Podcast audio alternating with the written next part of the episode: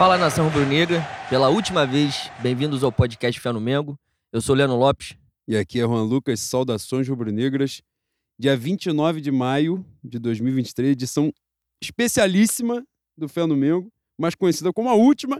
Caraca, quando fala a última, parece que a gente vai morrer, né? Tomara também. Tomara, né? Se acontecer também, ninguém vai sentir Zé saudade. Maria, faça esse favor. É importante. Nós somos o podcast Fé no Mengo, por enquanto, né? somos o podcast Fé no Mengo. Estamos disponíveis nos mais variados tocadores de podcast, Spotify, SoundCloud, Cashbox, Google Podcast, Deezer, dentre outros. No Twitter, arroba Mengo, underline Fé. No Instagram, arroba pod, underline Fé no Mengo. Nós, antes de apresentarmos a pauta e darmos maiores explicações, né? Diante da postagem de mais cedo, Vamos fazer a nossa publi de sempre, nosso maravilhoso Lessas Burger. Porra, agora, hein, Lessa? A hoje é a última, hein? Pra poder fazer, hoje pode fazer. Então, se a última, hoje pode entregar, caralho. Pega na esticada cascadura. Até a praça dos 790, dá pra entregar. Quem chega até Cascadura vai ter o Mebo. Vai, pegou Goiás, Ah, vai embora. qualquer lugar é lugar, né? É destino. Você vai lá no Instagram, seleciona o seu lanche bonitão. No final, você que está chegando pela primeira vez, cupom Fé no Mengo para ganhar aquele descontinho. Você que já um cliente quanto mais, né? um consumidor quanto mais, você está comendo direto, já está na fidelidade lá para ganhar aquele desconto maneiro. Lessa, um beijo, querido. Obrigado pelo carinho com a gente sempre. E antes de a gente prosseguir, Momento Xuxa Caprichoso Carnaval, especialíssimo. A gente vai começar rápido, porque tem aproximadamente 432 Eu acho que é a nomes. lista de aprovador da OB, né? Puta que Pô, tem pariu. uns 15 nomes aqui. Vai com você. Mandar um beijo pro Iago, arroba Iago Landi. É, pro Diego Ribeiro, que tem me aturado no Maracanã nesses jogos que eu tenho ido sozinho. Pro grande mestre And- André Diniz, meu ídolo. Maior compositor da história da Vila Isabel. Ele vai ficar puto comigo se ele ouvir isso aqui, que ele vai falar que é o Martinho. Mas não, é não, é ele. É, foi diretor de bateria da raça rubro-negra durante muito tempo. Para além do, do grande sambista, um grande rubro-negro também. Um beijo, mestre.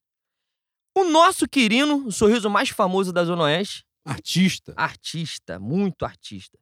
Pro Tiago Matias, pra Silvia Maria, pro Sérgio Felipe, pro Matheus Matias e pro movimento UNB Rubro Negra e pro, pra enciclopédia de samba Robert Oliveira. Meu irmão, o que o boi, sem sacanagem.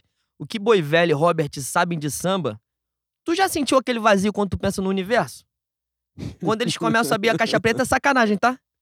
Que porra é essa? É, Robert, um grande beijo. Eu espero que a gente se encontre, se esbarre em algum samba da vida. Você está se ausentando com certa frequência. é mesmo. Não está se planejando, É boi. isso. como ele gosta de dizer. Mandar um beijo para nossa maravilhosa Vanessa Kelsey, pro Caio Belandi, beijos de aniversário, né? Pro Leonardo Leal, parceiro também, que era integrante do podcast Setor Norte. Aliás, estive lá no jogo, no pós-jogo de ida no Fla-Flu. Quem não ouviu, vai lá dar um confere. Agradecer, aproveitar aqui esse canhão de audiência que é o podcast no Mesmo, para agradecer o carinho com que os meninos me receberam lá. E a Vanessa, né? Apesar de tudo. Apesar de tudo, eu gosto dela, né? Fazer o quê? A gente não escolhe de quem a gente gosta, é foda. Mas obrigado pelo carinho, de verdade. Mandar um beijo especialíssimo pro meu Rafael Lima, gostoso, lindo, maravilhoso, Aí, isso é muito tesudo. tesudo, mano. Fez aniversário no dia de Flamengo Cruzeiro e ele que já está calejado na dor, o Flamengo deu para ele o presente que normalmente dá, que é se fuder, que é estragar o aniversário. Então, um beijo, meu amor. Te amo muito. Tudo de bom para você. Muita luz, muita chã na caminhada sempre. Pô, até que a gente foi rápido, tá? Foi o objetivo. A gente tá muito focado, né? Naquilo que a gente vai fazer. Apresentar a pauta de hoje. Falaremos do Campeonato Brasileiro, da vitória sobre o Corinthians, o empate contra o Cruzeiro. Na pauta aqui está escrita a diferença de oito pontos para o líder, para a potência, que é o Botafogo de Luiz Castro, mas isso não importa, porque o, o que importa é o que está depois aqui. Três pontos para o Palmeiras. Que, na verdade, é o líder de verdade. Né? O Botafogo está lá de flanelinha guardando a vaga para os outros disputarem. Vamos falar dos jogos da sequência: Vasco e Grêmio, Libertadores, o empate no Chile, os jogos restantes contra Racing e Alcas, né? E E falaremos de fofoquinha, né? Tem também, né? Não, e teve. Agora à noite o negócio ficou demais, né, Bui? Falando de, de fofoca, de grupo repartido, né, de quem Ficou fala pra lá, quem não fala, quem ficou puto, quem não ficou, quem tá prestando atenção no Instagram, no Facebook, caralho, ficou um negócio. Tiraram o foco, tiraram o foco, já estão tremendo, o Diniz já está regando, estão tremendo, estão tentando criar crise nesse time que joga esse belíssimo futebol que é o time do Flamengo. Que o zagueiro falou que é um futebol de merda. O zagueiro falou que o futebol é de merda. Ou Ah, seja, eu assim- que paguei ingresso, tô empolgadíssimo pro jogo de quinta-feira. Mas o negócio do adjetivo ele tá indo bem, né? Ele foi, ele foi correto. É isso. E ele falou que a merda, a parada é que ele está dentro. Então, assim, se ele falou que é a merda, quem sou eu É, pra é. discordar, né? Foi o que me coube. Falaremos da Copa do Brasil, óbvio, as expectativas pro jogo de volta, pro clássico. E, no final, como sempre, a pauta dos ouvintes. Antes da gente começar. Explicar- Prolegômenos, prolegômenos. É, a gente vai explicar melhor lá na frente, mas e vocês que ficaram ansiosos, ficaram aflitos, mandando mensagens e criticando, vocês têm que criticar o responsável pela estratégia que fez marketing na Simons de Padre Miguel, que é Leandro Lopes. Falou assim: vamos botar uma pilha nessa porra, vamos fazer um comunicado. Falei, pô, comunicado, parece que eu e o Leandro saímos na porrada, que a gente não se fala mais. Mandou alguém formalizar um negócio lá escrito, falou: ó, não vai sair nem com voz, vai ser só texto e pronto, acabou.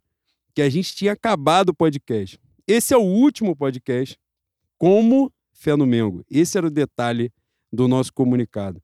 Nós vamos fazer algumas mudanças no formato do nosso podcast para que a gente consiga, né, Boi? Dar os passos que a gente pretende.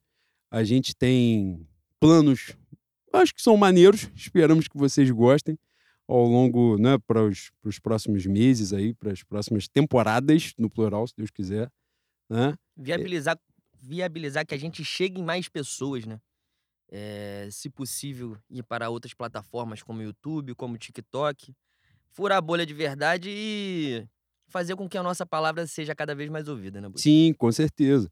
A gente ainda faz a coisa de uma forma bastante amadora, podemos dizer assim. Vai ser um pouco difícil a gente deixar de fazer. Não vai de- mudar pra caralho essa parte, né? Logo agora no início. Mas, de qualquer forma, fazer a coisa para que a gente possa também trazer convidados, né? Pessoas que tenham conhecimento Flamengo importante, pensamento crítico daquele jeitinho que a gente gosta e poder tornar esse programa, construir não é, um programa cada vez melhor, sempre com a participação de vocês. Vocês contribuem muito com a gente, com as ideias, não é, com as sugestões, com as críticas, com os elogios, tudo.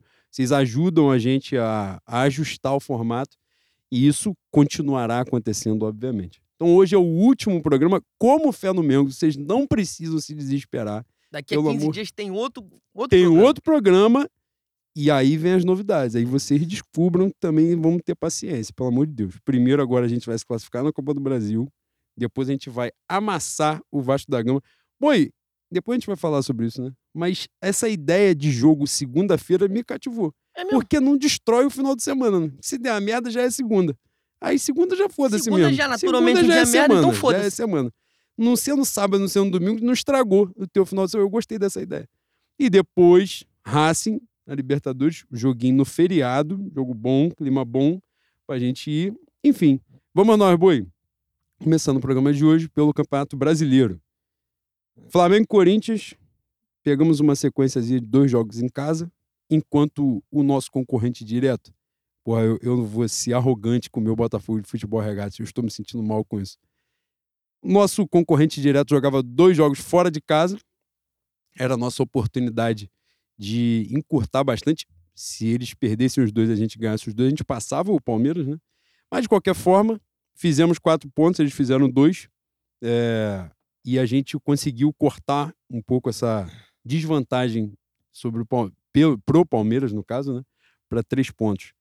Jogo do Corinthians decidido no último lance, né? Com o Léo Pereira machucado. Que trepa, né? Ele trepa, pô. Ele tá demais, ele tá demais. E no jogo do Cruzeiro faltou isso, né? Que ele saiu machucado no primeiro tempo, pra variar. Um jogador sai machucado no meio do jogo. É uma marrinha de Zé do caralho também, né? Porra. Procurar um quadrado grande. Já falei, boi, tem coisa que a medicina. A, a medicina normal, ela não, não é capaz mais, boi. É mesmo? Não é mais. Como diz Zeca Pagodinho que médico de pobre é pai de santo, você tem que pegar, né, uma encruzilhada, um cemitério. Rede tá aqui, ó. Se vocês quiserem, dá o microfone pro Rede aqui, Rede dá as cinco listas de lugar, ponto de força, né, que fala. cinco pontos de força pra você. Material, erva É pra tomar banho, Pô, tem arco-íris de vela. do pescoço pode- pra baixo. É isso. E ensina Porra, o está passo a passo, todo certo. E tem outra coisa, a gente não pode confiar em, em- no, no açougueiro, né? Tem isso. Pois é, tem um figurante lá de médico. Que complicado, né? Caiu no DM dele, fudeu, boi. A gente vai abordar isso aí ao longo do programa, com certeza. Mas pra gente começar a esticar a musculatura, qual foi a sua visão desses dois jogos no Maracanã? Ah, é é desesperador, né? Desesperador. É- é- eu acho que essa é a palavra. A gente sai desse último jogo agora.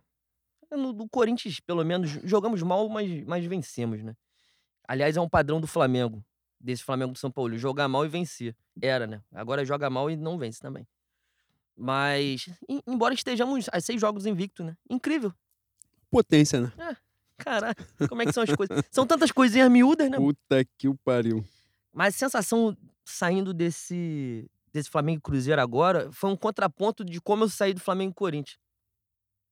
A gente foi pro bar lá no- no- aos arredores, nos arredores do Maracanã, a gente teve a oportunidade de conversar logo após o jogo. É, é um momento, é um momento muito estranho para além do que acontece politicamente no clube e, e o que acontece com o time, né? A postura da nossa rapaziada no Maracanã na arquibancada, meu irmão, me deu um negócio, me deu um vazio quando eu comecei a ver a torcida do Flamengo acendendo luzinha em resposta à torcida do Cruzeiro. Eu fiquei olhando pra aquela porra ali e eu falei, pô, mano, sensação de luto mesmo, de, de falecimento. É, a gente vem batendo nessa tecla há bastante tempo já. É, a gente já debateu sobre os motivos do, da torcida ter, ter perdido sua característica, que era conhecida até pelos rivais, reconhecida pelos rivais tudo começa no, no, no padrão FIFA, né? no aumento do, do valor do ingresso, enfim. Quando, quando eu vou no Maracanã, a primeira vez depois da reforma para a Copa de 2014, eu fui com meu pai. Porra, e meu pai deu um. Assim, deu uma singela cagada porque estava acontecendo ali. Ele, na verdade, foi bastante lúcido, né? Falou, pô, isso aqui não é o Maracanã. E essa, essa fala dele é uma fala sobre a estrutura do New Maracanã, né? Ele deixou de ir. Eu continuei indo. Desde 2013, sou presença constante no Maracanã. E é muito ruim, é muito triste você constatar que o espírito tá indo pro caralho, mano. A gente tem jogos esporádicos de 2019 pra cá que a gente fala: o Flamengo veio. Hoje o Flamengo veio. Flamengo é Meleque em 2019, Flamengo Atlético ano passado. São jogos assim, pensados, pontuais. O Flamengo Independiente em 2017, que infelizmente a gente perde. São jogos muito, muito pontuais que você vê que o espírito do Flamengo tá ali. Meu irmão, pô, assim, nós que fazemos parte do podcast de confiança no Mengo, a gente tem que falar.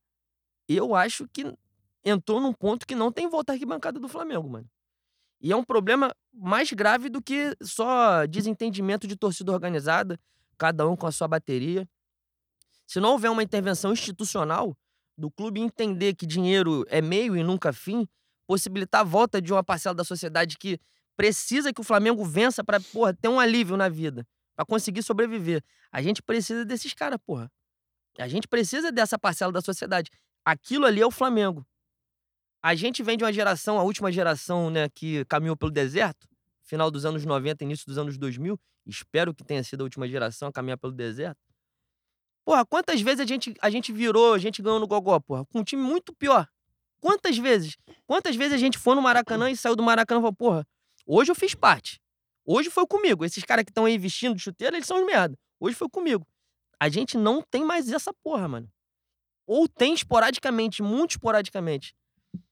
Minha sensação, pra, pra finalizar, te passar a palavra que eu tô falando pra caralho, porque é um desabafo, antes de mais nada, isso aqui. Minha sensação e a maneira que eu saio do Maracanã contra o Corinthians, contra o Cruzeiro nesse final de semana, é de, de luto pela nossa rapaziada, pela nossa gente. O Flamengo tá afastado do Flamengo, né? É... E, porra, nunca foi a nossa ser, ser norteado pelo dinheiro, pelo poder do cifrão, sacou? É? Se for assim, vai matar a gente na essência, pô. Tem que haver alguma movimentação. Não, não acredito que Rodolfo, Luin, Rodolfo Landim e seus Blue Caps vão, vão se atentar a isso. Pelo contrário, né? O horizonte que eles, que eles apontam é de cada vez mais um Flamengo segregador e afastado da sua rapaziada. Mas, infelizmente, é, enquanto, enquanto houver essa política de, de, de valor de ingresso, o afastamento da.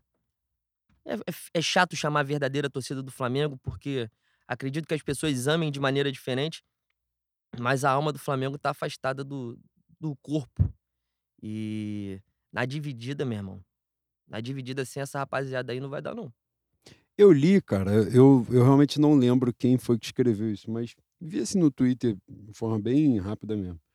Alguém estava dizendo que a torcida do Flamengo no estádio é, se acostumou, ou melhor, está se acostumando a celebrar, a comemorar e não necessariamente a apoiar. E acho que tem a ver com isso também, com a, a formação, né? Formação de estádio, né? Vamos dizer assim. De um momento que você viveu, não é? Você hoje quem vai ao Maracanã, hoje que eu digo nas últimas temporadas, né? É, é um Flamengo que está sempre disputando títulos. Quem disputa títulos sempre está ganhando bastante ao longo dos anos. Né? Então, assim, é raro você ir ao Maracanã e ver o Flamengo não ganhar. E é, mesmo você vê que, mesmo numa temporada merda como essa até agora, né, o comum é você ir ao Maracanã e o Flamengo ganhar assim mesmo. Vai ganhar de 1x0, vai ganhar cagado, 1x0, 2x1 e tal, mas normalmente vai ganhar. Então, essa situação toda, ela molda muito o comportamento das pessoas, né? Foi angustiante para mim também é, no, no sábado, no Flamengo Cruzeiro, a hora a torcida do Cruzeiro tá cantando alguma coisa e tal, e eles acendem a luzinha. E a torcida do Flamengo, em resposta do Cruzeiro, foi acender luz também, sendo que o jogo tava 1 a 1 acho que tinha, sei lá, uns 30 minutos do segundo tempo, uma coisa assim. O empate para eles era, porra, vitória, e pra gente era uma desgraça, pô, uma merda, empatar com o Cruzeiro no Maracanã. E eles no, jogando mais para vencer do que a gente, né? Jogando melhor que o Flamengo. Naquele momento, sim. O, o Flamengo perde gol pra caralho no final do jogo, né?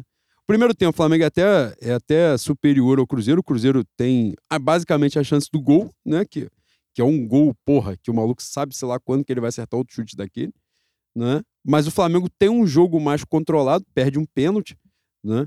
No segundo tempo, né, você já falou aqui isso em, em outra oportunidade. Esse Flamengo do São Paulo ainda tem um pouco do Flamengo do Renato Gaúcho, né? Lembra um pouco assim, na hora que vira meio briga de rua, né? que, que fica aquela coisa, o time se perde no posicionamento, na ocupação de espaço, começa a correr atrás dos caras, os caras correm atrás da gente, a coisa fica meio zoneada. E nesse contexto específico, a gente teve um momento, um recorte do segundo tempo, que é mais ou menos essa parte aí, né, onde a coisa dá uma, uma degringolada de, de movimento de torcida, em que o Cruzeiro perdeu umas três, quatro oportunidades assim. No final do jogo, o Cruzeiro morgou total. E aí o Flamengo criou muito mesmo, teve uma série de oportunidades, poderia ter matado, mas enfim, no final das contas achei até que o resultado foi justo para aquilo que foi o jogo, né, o 1 a 1. Mas foi ruim de ver, né, o comportamento da torcida. E isso já tem sido recorrente, né? Tem as críticas ao à questão do cantar samba, né? É, não propriamente e mais uma vez, né? O meu papel jornalístico aqui tá foda porque eu não lembro quem é que eu leio, mas eu vou buscando depois eu vou anotar para trazer aqui. Alguém estava falando sobre isso, foi um perfil interessante. Eu lembro de, de ser um perfil que eu sigo e tal, falando sobre a questão do, do samba, do Vou Festejar. A gente tem um, um convidado, um dia a gente vai revelar, quando a gente formar de trazer ele aqui, que é especialista em torcida organizada e tal, e eu vou fazer essa pergunta para ele, já prometo de antemão. Que eu li essa parada de que o Vou Festejar, pela primeira vez foi cantado na arquibancada do Flamengo, no Flamengo e Vasco, quando o Bebeto, né, a estreia do Bebeto, acho que a estreia do Bebeto pelo Vasco é contra o Flamengo. O Bebeto que jogava no Flamengo foi pro Vasco. E o Flamengo vence o jogo, de 2 a 0 se eu não estiver enganando. E a torcida do Flamengo canta o Vou Festejar exatamente por isso, por você pagou com traição e tal. Então, ficou associado, de, muitos anos depois, a torcida do Botafogo, muitos anos depois, isso, Bebeto no Vasco é 89, se não estiver enganado. Então, assim, já a torcida do Botafogo é coisa de anos 2000. E ficou associado por conta da Bete Carvalho também. Sim, por causa Embora da Bete Carvalho. seja do Jorge Aragão, do... que é Flamengo. Exatamente. Então, o momento, eu entendi, ou melhor, eu tenho compreendido a parada, é, que esse lance da, do cantar o samba não é. O problema não é o samba em si, a gente até falou sobre isso. Porque assim, como é que você manda parar de cantar se o negócio pega. Porque eu acho que é isso. A resposta, aquilo que deve ou não ser cantado, é aquilo que pega entre a torcida, aquilo que incentiva, que a galera se sente energizada por aquilo e aquilo toma a, a atmosfera do lugar. O samba pega. A crítica é o momento É que isso. acontece. Né? Eu tô falando do samba do Vou Festejar especificamente, mas tem uma caralhada de crítica para fazer. É porque essa é uma que aparece de forma recorrente. E, de fato, rolaram alguns movimentos, né, puxados por alguns perfis aí, como João Holanda, é, é, alguns que eu lembro, né? João Martim. Holanda, Martim, sobre o grito de Mengo, não é, na arquibancada, que está voltando, que é uma parada muito maneira, uma parada simples e muito maneira, não é? Uma parada que remete ao Flamengo lá de trás, ao Flamengo dos tempos áureos, né? O Flamengo do ouvir falar, né? Que a gente passou tanto tempo só ouvindo falar que tinha sido o Flamengo grandioso. E hoje a gente tem ó, o privilégio de, de conviver, de testemunhar com um Flamengo glorioso também, né? Mas essa cultura da arquibancada, eu acho que isso tem acontecido. Eu acho que a, a torcida do Flamengo, ela, eu, eu li isso de alguém e essa parada me tocou mesmo, porque de fato eu acho que é isso. A galera vai ali para celebrar, entendeu? Celebrar o Flamengo. E, e festa é sempre maravilhoso, né? Mas a sensação que passa é que, num geral, as pessoas não estão ali para apoiar. Elas estão ali já com a certeza de que aquilo vai acontecer. Então é de testemunhar aquilo, documentar aquilo. Né? Nem testemunhar, documentar. Filmar, fotografar e tal. E cada um curte do, do seu jeito. Mas isso tem influenciado diretamente na energia, na atmosfera do lugar. Né? Você sente as coisas. A gente já cansou de falar aqui até, até a questão do setor norte, né? que lá nos tempos idos, né, antes de ser setor norte, e depois de ser arquibancada de asfalto, de cimento, né, é, foi a Arquibancada verde e arquibancada amarela. arquibancada verde e amarela. Eram os ingressos mais baratos, né, exatamente por onde ficavam as organizadas e tal.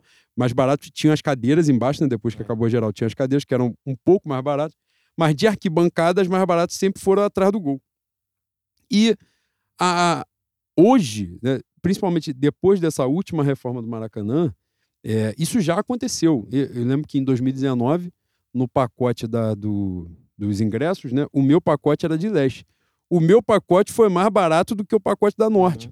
E, em tese, historicamente, o, o meio do campo né, era o ingresso mais caro.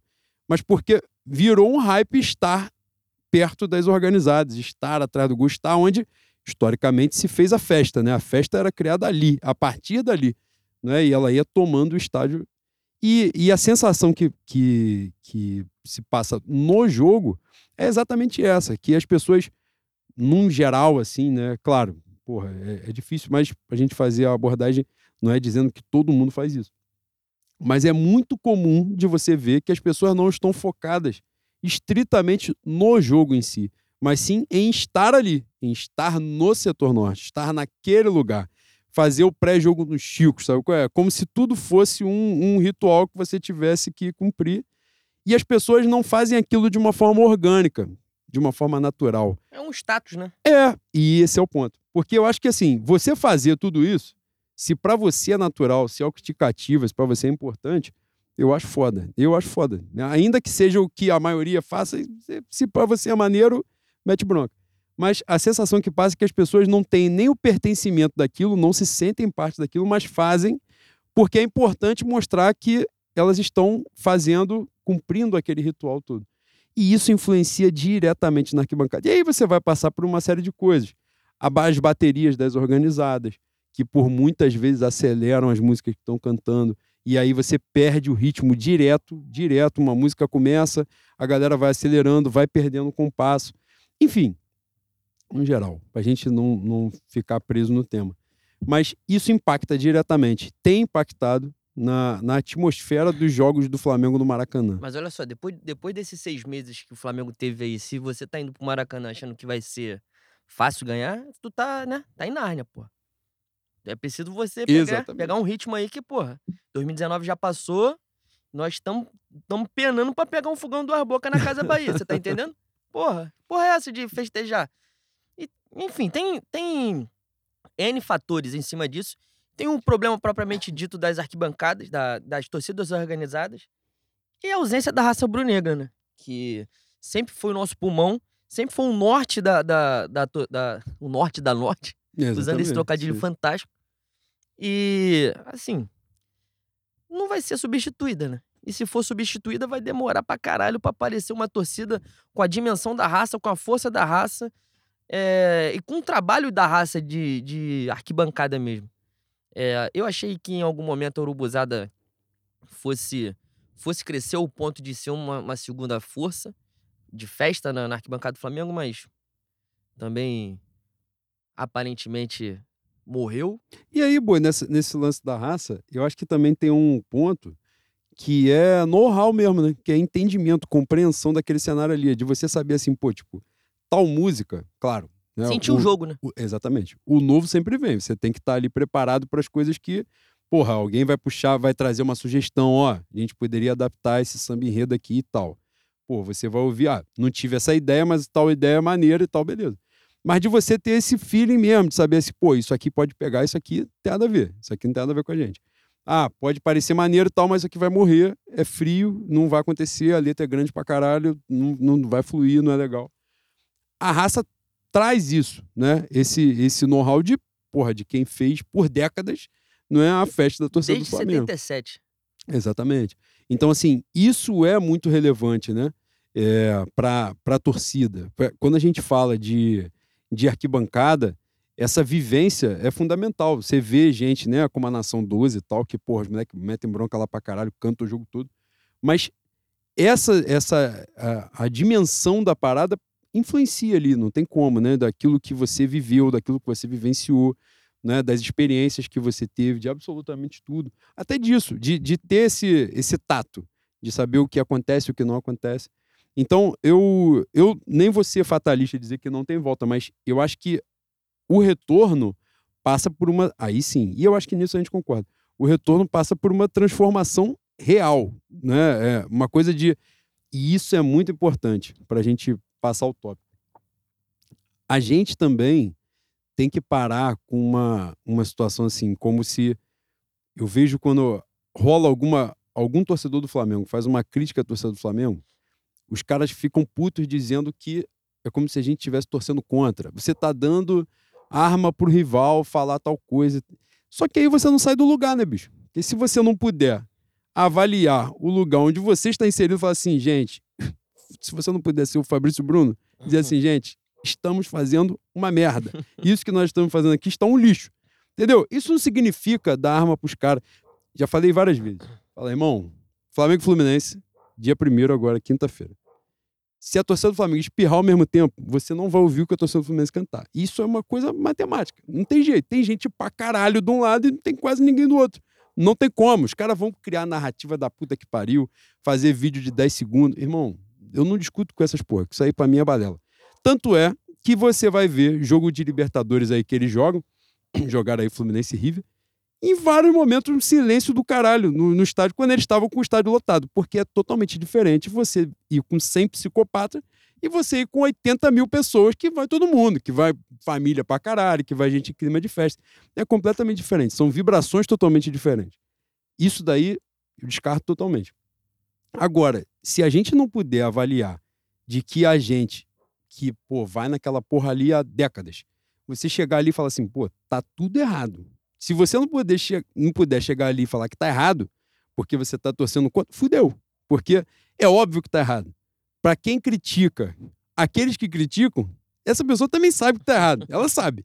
Internamente, no, no, no conforto do lar dela, vai ser, pô, foi uma merda. Cheguei em casa e falei assim, puta que pariu, foi horrível o que a gente fez lá. E essa sensação é comum. Então, assim, eu acho que agora é a gente partir mesmo para a parte propositiva, entendeu? Como fizeram esses perfis. O que, que, que a gente pode fazer? O grito de Mengo, né? Ah, vai. Estão fazendo agora pro jogo de quinta-feira, né? Do sinalizador e tal. Ah, vai tomar multa. Paga essa porra, tem dinheiro pra caralho, paga a porra da Não, multa. E, e, falam como se a multa fosse 10 milhões, né? A Porra, multa irmão, é, pô, 30 não mil. vai tirar mando de Cara, campo porque 30 mil acendeu a luz vermelha. 30 mil a gente tá no- aqui no bolso direito, que vai bebendo. Exatamente. Vai comer tudo de coração agora no, no Armando. Porra. tudo completo.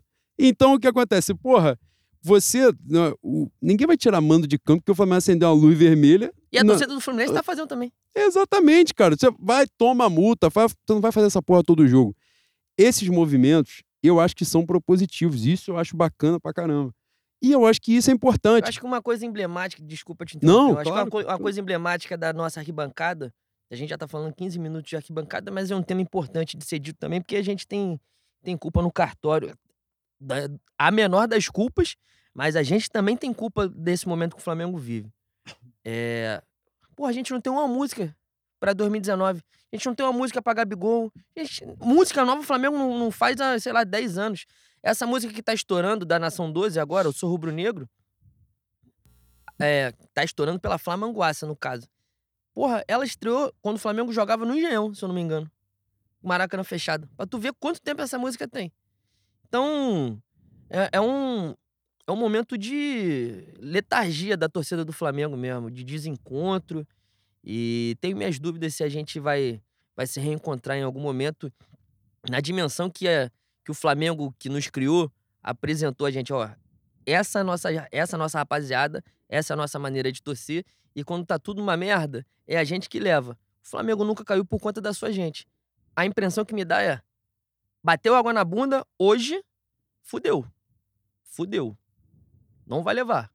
Não vai levar porque essa rapaziada que pegava no colo e de vez em quando tinha uma desinteligênciazinha no aeroporto, na Gávea.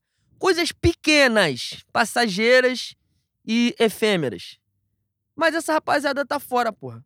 É por isso que quando tem Aeroflá, vira, porra, nego sobe no ônibus, porra, só falta subir no avião e ir junto na asa. Essa é a torcida do Flamengo. E enquanto essa rapaziada estiver fora, meu irmão, A gente já até falou aqui, eu acho que foi até no último programa mesmo. A gente fala sobre a- essa, ainda né, nessa linha propositiva, de como o Flamengo, enquanto clube, né, poderia agir institucionalmente. A gente até levantou aqui né, a pauta do, do fazer a espécie do festival da canção, né? E, e isso é maneiro pra caralho mesmo, instigar justamente a rapaziada a criatividade, quem tá de fora, porque às vezes as pessoas que não são não são integrantes de torcida organizada podem se sentir. O que, que eu vou dizer? De fora da coisa, assim. Se sentem desconfortável de, porra, vou propor uma música. Vou chegar pra um organizado e falar, aqui, olha aqui o que eu escrevi. Falar, porra, né? Os caras vão me esculachar, vão me humilhar. quando o nego fala assim, ah, por que então você não faz? Já notei que você Ah, nunca sentou esse seu cu seco no cimento do Maracanã, né? Você Exatamente. não sabe como é que é a dinâmica de, de arquibancada, porra. Então, você estimular um processo desse, né, de juntar as organizadas, de estimular né, a criatividade das pessoas, disso mesmo, de saber o que, que pode pegar, o que, que não pode, o que, que é maneiro e tal. Acho que isso agrega, essa parada que você falou do time de 2019, pô, me angustia. Cara, a o li- lixo da torcida do Botafogo tem uma música pro Tiquinho Soares, que tem três meses de Botafogo, e a música é maneira pra caralho. Que ridícula. E a música é maneira pra caralho. O bagulho tem três versos. Pronto, tá feito. O Gabigol não tem. Que o Gabigol sozinho tem mais título que o Botafogo desde que ele foi construído, desde que inventaram aquela merda, e ele não tem uma música.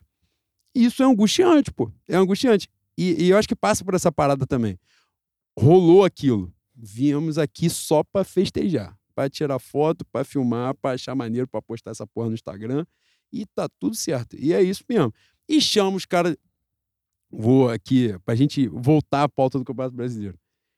Os caras chamam o time de time sem vergonha. Eu fico levemente puto. Fico, embora eu tenha chamado os caras de cambada de vagabundo num momento em que a emoção ficou à flor da pele, um momento pontual no segundo tempo do jogo Foi contra o quando Cruzeiro. o obsessor te abraçou, né, boy? Não era eu. Fui cavalo, fui instrumento da, da espiritualidade. Menor. Exatamente. Mas, cara, assim, a, a sensação é essa, entendeu? A- rola uma dificuldade no processo de apoiar. Vou te falar um, um caso, um momento específico em que isso aconteceu. Calma aí, o barulho da vida, boi. Olha só, né? Porra. No Ô. Big Bang o barulho foi esse. É mesmo? Foi. E os dinossauros foram tudo pro caralho. que parada, né? Aí, cara, um momento que isso aconteceu, por exemplo, foi o Flamengo e Corinthians da Copa do Brasil. O Flamengo estava acuado no segundo tempo contra o Corinthians. O Maracanã ficou em silêncio, pô, esperando a morte chegar. E esse comportamento, é, ele tem sido recorrente. Nos momentos em que a coisa não sai é, como aquela teoria, né? é, tranquila vinha prevendo, de um amasso, né, de um passeio em cima do adversário, a sensação é de que vai ficar todo mundo pelo caminho, pô. Que todo mundo vai largar a mão e pronto, acabou. E isso é muito ruim. No dia, no, no nessa sequência do Campeonato Brasileiro, foi maior barato. O, o jogo do Corinthians, por exemplo, né? O Flamengo não fez um bom jogo. Aliás, eu achei até que o Flamengo teve melhores momentos contra o Cruzeiro do que contra o Corinthians. Uhum. Só que chega no último lance do jogo do Corinthians, o cara que tá machucado faz a porra do gol, acabou o jogo, a torcida ficou 20 minutos cantando. E aquilo foi muito maneiro. E, e, as pessoas. E é maneiro quando é uma coisa orgânica, né? As pessoas não iam sair, as pessoas não paravam de cantar. O Maracanã pulsando. O Maracanã estava fazendo aquilo que era para fazer lá durante o jogo e antes do jogo. Fez naquela hora. Fala assim, pô, é a hora que você vê e fala assim, a gente ainda consegue fazer, Sim, entendeu? A gente, a gente sabe, sabe fazer. Entendeu? A gente ainda sabe fazer e faz melhor que qualquer um. Só que assim, porra, não precisa é, esperar sempre essas situações pontuais, sabe? Esse time, por exemplo, claro que é um momento merda, é um momento horrível, né? Da gente, uma temporada, porra, a gente perdeu em cinco meses quase o que a gente, mais do que já perdeu em algumas das últimas temporadas aí, né? E quase o, o, já já está batendo, né? Recorde de derrota. A gente precisa agora ter uma campanha absurda até o final do ano para não ser a, a, temporada de maior número de derrotas desde 2015, se eu não estiver enganado. Então, assim, é uma temporada dolorida já, né? Mesmo ela no meio, a gente já passou por determinadas situações que machucam a torcida, é claro, todo mundo, porra, cansado, puto, calejado. É, a gente vê a, a coisa. É, tem uma. Eu, eu sinto assim, um pouco, não sei se você compartilha da sua opinião, mas eu sinto que rola já uma angústia da própria torcida em ver a, a chamada geração 2019 assim, ver que ela está acabando mesmo, que é um, é um momento de, de reformulação. A gente fala que está acabando, claro que alguns pilares fundamentais vão continuar. Mas hoje você já não tem aquilo, né? De tipo, ah, escala o time de 19, quantos ainda estão com a gente? Tá acabando mesmo. E isso é, é muito custoso, né? O Murici falava muito sobre a dificuldade de fazer um elenco muito campeão se sentir é, animado, né? Para a próxima temporada. Eu sempre me questionei a respeito dessa fala. Eu ficava assim, porra, meu irmão, tu, tu realizou teu sonho, tá pinga, todo dia 5 pinga seis dígitos na tua conta, tu tem a estrutura do caralho, já a estrutura do São Paulo naquela época era estrutura foda. Acredito que não tenha mudado muito, deve continuar uma estrutura maneira, como é do Flamengo. Porra, tu tá jogando num grande clube, o que, que tu precisa para ficar animado? Hoje no Flamengo não tem mais esculacho. No aeroporto, o máximo vai um, dois, te taca pipoca, grita de longe, fala meia groselha. Porra, tu precisa de quê para correr? E aí, eu vou puxar um gancho. Não sei se você estava preparando falar da fofoca mais pra frente, mas foda-se, aqui é freestyle, né? Cara. A gente eu, só falou de coisa que não estava preparado eu pra fiquei, falar. Eu fiquei feliz. é isso. Porque a gente é, é improviso, né, Bui? É isso. Cara, eu fiquei feliz hoje. Eu falei, porra, eu espero que eles estejam brigados mesmo, porra. Eu espero que a porrada esteja comendo vestiário. O mínimo que eu espero deles, porra. Não é possível que você está há seis meses sendo humilhado, nego, porra, passar a piroca murcha na tua cara na Arábia, porra. Da Arábia, caralho. Você perdeu com um time da Arábia, ah, com todo respeito à Arábia. Não, não tem que ter respeito com a Arábia. A gente tem que ganhar dos caras. Tu perdeu, tu não foi pra final do Mundial, tu perdeu a Recopa, tu perdeu a Supercopa, tu perdeu a final um dos maiores rivais com dois gols de diferença na frente, a favor. Caralho, tu não vai correr, tu não tem brilho? Cara, tu tá com a bola só, perdeu as bolas? Que, qual é? Qual é? O que, que tá acontecendo, cara? Eu espero que eles estejam brigando, porra. Ah, mas estão brigando por ego. Foda-se. Foda-se, eles têm que brigar, pô. Eles estão no Flamengo, pô. Eles têm que se cobrar, têm que se xingar em campo. A gente, quando jogava campeonato de, de bairro, a gente ficava puto. No vestiário a porrada comia. Não literalmente, mas um xingava o outro. Mas que porra é essa, mano?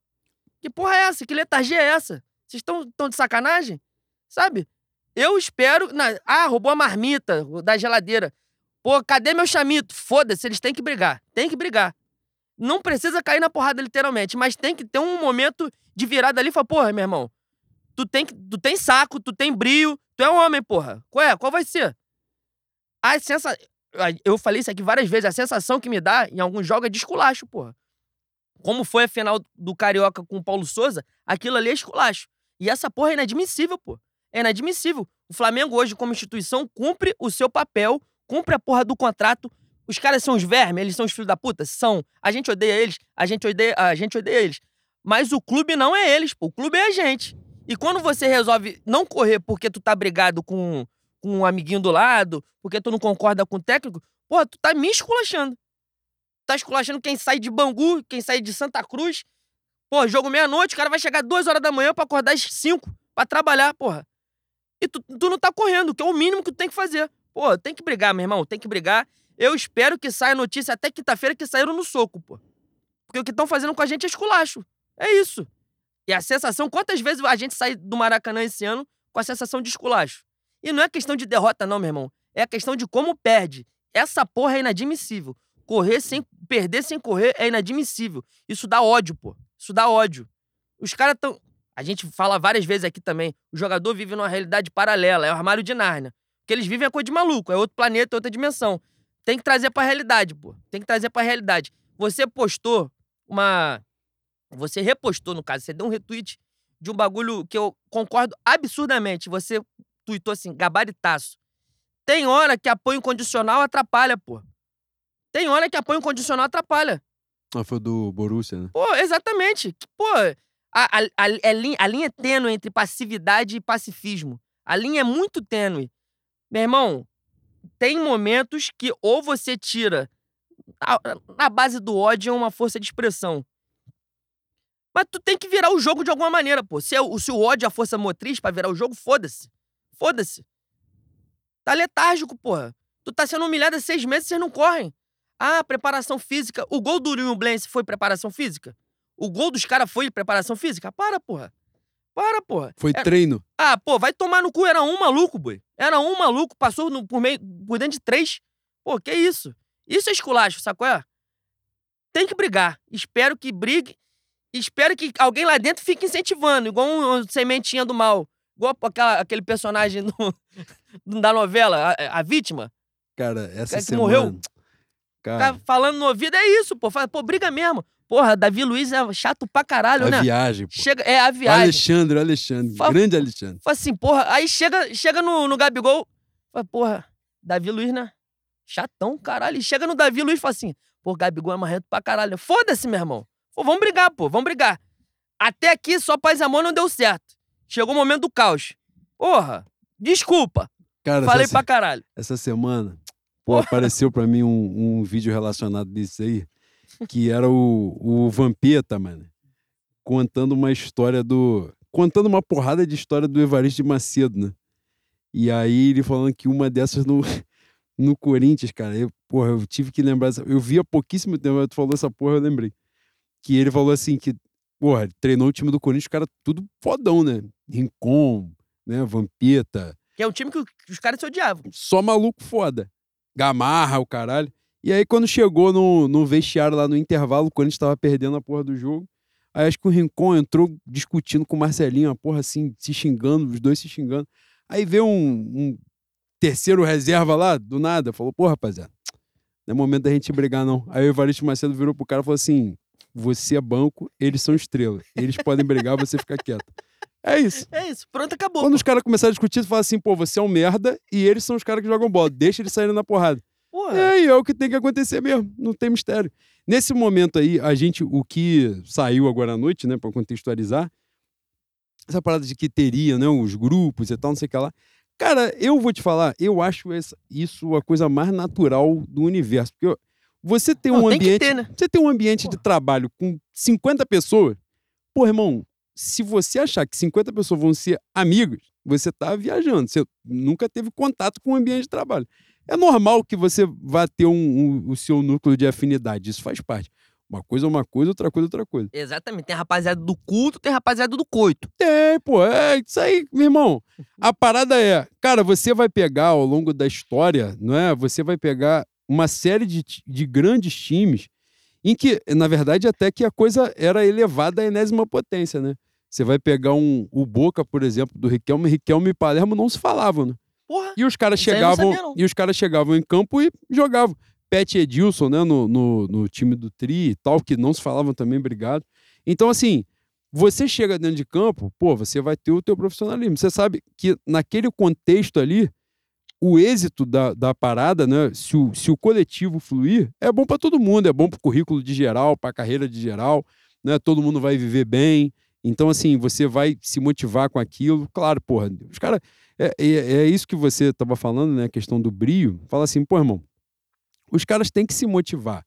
Não, não tem como. O cara não vai gostar. Eu, eu não consigo admitir que o maluco sinta indiferença ao perder, pô, a ser esculachado. Porque é uma coisa, e isso é importante, é que no lance da, do gabaritaço, passava por aí, né? Que era, é, era a visão, e é uma visão que eu tenho mesmo disso. É, a postagem era do cara lá que é torcedor do Borussia, tava cantando pra caralho pra eles. O Borussia, porra, só precisava ganhar em casa para acabar a sequência de 10 anos de título do Bayern. E os caras empataram a porra do jogo com um time que, sei lá, tava rebaixado, já tava quase caindo, sei lá que merda que foi. Mas é, eu acho que é da instituição também. Os Não, é, e assim. Aprenderam vou... a perder, né? É, então. E, e aí o que eu falei assim, a linha é muito tênue de você virar café com leite, porque você vira simpático. O Borussia é um time simpático. Todo mundo odeia o Bayern e acha o Borussia simpático. Porque o Bayern ganha e o Borussia perde, pô. Então é mole você achar simpático o time que não ganha de ninguém. O Botafogo é um time que normalmente as pessoas acham simpático. Claro, pô, o Botafogo é inofensivo. O Santos é simpático pra caralho, não ganha nada, pô. O Flamengo, você odeia o Flamengo. O Palmeiras, você odeia o Palmeiras. O, o cara que não é Corinthians, ele gosta do Corinthians. Não, ele odeia o Corinthians, pô. Como Porque eu... é o time que vai disputar e ganha. O Vasco demorou um tempão para sair aquela parada do Eurico, que era vinculado ao Eurico. Porque o Eurico fez isso do Vasco. Estou defendendo o Eurico Miranda, um grande rubro-negro, sim. É mérito fundamental na nossa história, sim.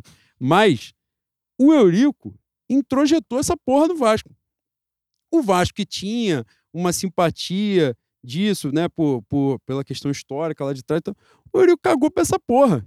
Falou, irmão, nós vamos ganhar, nós vamos bater de frente todo mundo, vocês têm que me odiar mesmo. Então, na hora, eu vou fazer um monte de merda e foda-se. E o Vasco vai ganhar e tal. E pegou. Depois o Vasco se enterrou numa merda colossal? Sim. Aí hoje as pessoas acham o Vasco um clube simpático. Claro, porra, caiu cinco vezes em dez anos, caralho. Óbvio que você vai achar ele engraçadinho, bonitinho. Não ganha de ninguém, pô. Entendeu? Cai pro ABC dentro de casa, então tu vai achar ele simpático. Agora, o time que vai para três finais de Libertadores em quatro anos, tu vai ter que odiar, pô. E outra, e vai pra quarta. Em cinco anos, vai jogar de novo. Porque o Flamengo, isso inclusive está me agoniando, porque eu falei na arquibancada lá também, acho que falei pra Tati assim, essa porra de só jogar segundo semestre, se for para isso, me avisa ano que vem. Fala assim, ó, nós vamos fazer seis meses de sacanagem e os outros seis meses a gente vai jogar bola. que aí eu fico seis meses sem vir nessa merda, gastar dinheiro, porra, transporte, comida, a porra toda para ver aquela merda ali. E a gente vai chegar de novo. Eu acredito de fato que a gente vai chegar. Só que esse componente de, do, do apoio, não é, da visão que os clubes têm, isso influencia diretamente. E a gente precisa saber trabalhar com isso, né? Isso é fundamental. Voltando para a pauta, caralho, esticamos, mas também a gente abordou temas muito importantes. Mas Campeonato Brasileiro, a gente conseguiu, né? O Botafogo, embora tenha vencido aí, a gente conseguiu encurtar a distância para Palmeiras, que é muito importante. Próximos dois jogos, o Flamengo está em sétimo. O Flamengo, na merda, enterrado no lixo, passou o Fluminense do Diniz. Na fase histórica da máquina tricolor, e o Flamengo está na frente de, graças àquele gol cagado do Roger Guedes no final do jogo, o Flamengo passou o Fluminense. Porque o Fluminense estava na frente. Aquela cabeçada que ele ia dar um passe, que a bola fez uma. pegou no buraco e entrou, e o Flamengo passou. Pô, eu espero que seja o início do trabalho do Pai do Chão, né? Que tanto nos abençoou. Exatamente. tenha começado. E agora o Flamengo é um vai. O Flamengo ainda tem, nessa sequência, pega o Vasco, o manda do Vasco, né? Mas o jogo vai ser no Maracanã, segunda-feira, dia 5. Na sequência, Flamengo Grêmio, no final de semana, também no Maracanã. Aí tem uma pausa de data FIFA, acho que é uma pausa de 10 dias e tal. E aí o Flamengo faz só depois, faz dois jogos fora de casa. Então, assim, o Flamengo tem ainda mais dois jogos no Maracanã, obrigação de fazer seis pontos, né, para garantir a gente se manter ali em cima enquanto o time vai se ajustando, se manter na parte de cima. É... E você já falou isso em, em outro momento aqui. Não vejo Hoje não, não consigo visualizar nem o Palmeiras disparando sobre os demais. Não vejo nessa temporada um time sobrando. Na verdade, vejo um equilíbrio muito grande. Mas é, é óbvio que a gente tem que mirar os times que chegam na hora que o couro come normalmente prevalecem. Pô, ontem, ontem eu estava no afã da alegria e de uma vivência etílica um pouco mais pra frente. E eu não vi o jogo do Palmeiras, né? Aí hoje, porra, encontrei meu pai, meu pai, tu viu como é que o Palmeiras tá marcando? Falei, não. Aí tá, porra, o Palmeiras tá numa frequência fantástica, marcando muito bem. Falei, pai, quanto é que foi o jogo? Um a um. Falei, caralho! Tu tá, tá de sacanagem, mano? Ele ficou, ele ficou empolgado com a maneira que o, o time do Abel marca, mas ele mesmo falou, marca uma bola, eles não estão indo muito bem, não.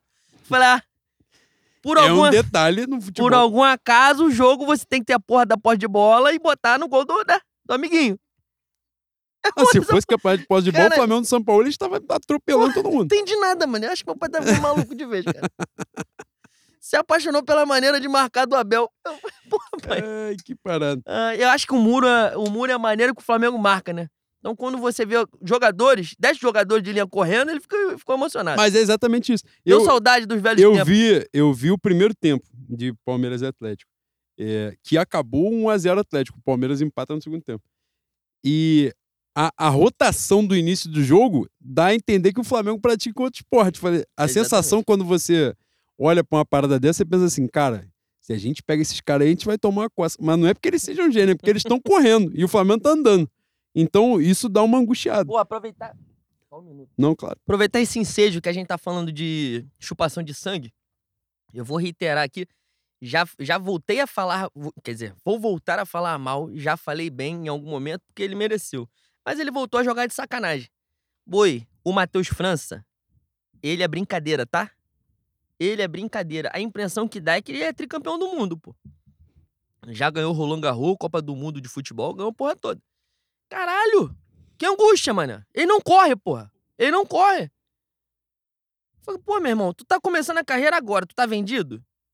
Tu tem negócio, assinou pré-contato com, com o City? Já o Guardiola te ligou? Qual é a tua? Porra, mano. Do estádio é mais angustiante ainda. Ele parece um veterano, pô. Se botar ele no time, na, na pelada do Zico, o jogo das estrelas, ele vai correr menos que o Júnior. Vai correr menos que o Júnior e com o Zico. E ele acha que ele é, porra, é uma estrela do mundo já. Não, às vezes dá uma angustiada mesmo. Eu fico olhando assim pra ele e falo, E caralho, dá- na verdade, a angustiada maior é porque tu, tu vê que ele joga bola pra caralho. Não, ele é muito Isso bom. angustia. Ele é muito bom, mas, porra, ele, ele tá num sebo que, caralho, na pelada ia angustiar a gente. Fala assim, pô, Matheus, tu não quer jogar? Tem uma porrada de gente ali sentado na grade, ó. Dá vaga, pô. Quando ele, quando ele pode. Isso é principalmente sem a bola. Quando ele pode fazer uma pressãozinha, ele se recusa. Ou, ou então dá aquele trote ladrão safado que todo mundo sabe o que, que é. Pô, pelo amor de Deus, eu tô. Tô começando a ficar pegando. Tô começando a pegar ranço dele. Tá, É começando, a, tá começando a me afetar. Me aborrecer de verdade. Ele vai me adoecer. Passando a pauta, boi. Flamengo e. Li... Bra... Por Flamengo, Flamengo e Liber-? Flamengo e Libertadores. Tipo, o Flamengo é adversário da Libertadores. Ele tá sendo. Até agora ele tá sendo mesmo, filho da puta. Libertadores. Flamengo foi pro Chile. O Racing tinha vencido o Alcas no, no dia anterior. Se o Flamengo vencesse né, o jogo no Chile, teria plenas condições de se classificar em primeiro lugar no grupo ainda. E a realidade é que agora a gente num grupo com Alcas e Newblense, dois times que nunca jogaram essa porra dessa competição, a gente vai ficar em segundo lugar, né? E olha lá, né? Porque a gente tem que ganhar dois jogos. Ontem, por exemplo, ontem, sábado, De- Ah. Desculpa que foi. é, isso aí, desculpa. A sensação que eu tive. Eu cheguei a falar isso com o Tati. Eu falei assim, cara, você olha pra essa porra aqui, na, na minha cabeça, eu falei assim: não, a gente vai ganhar o Racing, a gente vai ganhar o Alcas. Mas a sensação é que não dá pra você dizer que a gente vai ganhar de alguém. Entendeu? Assim, não tem como falar, pô, eu vi essa porra aqui, eu acho que eu vou ganhar de alguém. Que eu vendo aquilo, eu acho que eu não vou ganhar de ninguém, nunca mais. Então, é angustiante pra caralho. Essas notícias hoje, e, e apertaram o botão, né? Porque quando saiu, saiu em cinco lugares diferentes. Ou seja, quem vazou tava com o espírito da desordem e Criou falou, uma lista de transmissão, vou boi. espalhar esta porra e eu vou tacar, agora vocês que se virem. E foi isso que aconteceu. E eu espero mesmo que, que mexa com... Eu não sei, agora, agora fazer aqui uma outra abordagem. Eu não sei até que ponto o que foi publicado hoje pode mexer com o brilho dos caras. Realmente não sei. Assim, porque, na verdade, ali foi uma constatação de que tem uma divergência, vamos dizer assim, né? Que alguém pensa de uma forma e tal, não sei o que lá. Ah, teve o lance, né, que os caras ficaram putos lá com a, que, com a forma né, do afastamento do Marim, você vê. Pra você ter uma noção. Aí também é o profissionalismo do Flamengo. Né? O Flamengo é uma coisa. Tá aqui, pariu, não sobra nada. Só, não salva merda nenhuma. A parada do Marinho aconteceu na terça, se eu não estiver enganado, na terça de manhã, quando o Flamengo viaja para o Chile. O Marinho está treinando em separado desde terça-feira. Ninguém descobriu essa porra. Aí hoje, uma semana depois, aniversário do cara, o Flamengo faz uma postagem dando parabéns para ele. Três horas depois, vai falar assim: e o Marinho está afastado, foi multado e nunca mais vai conviver com os atletas, com os companheiros de equipe. Mas não podia ter falado dessa porra semana passada, dava os parabéns hoje, mas já tinha dado, porra, já tinha empurrado a trolha lá atrás. Já, já parabenizava, parabéns seu merda. É. é o que ele merece mesmo. Exatamente. Aí hoje meteram essa vibe, né? De o um aniversário é seu, o presente é nosso. Falou, ó, o aniversário é seu, mas você tá afastado. Pronto, parabéns, tá aqui o seu cartão.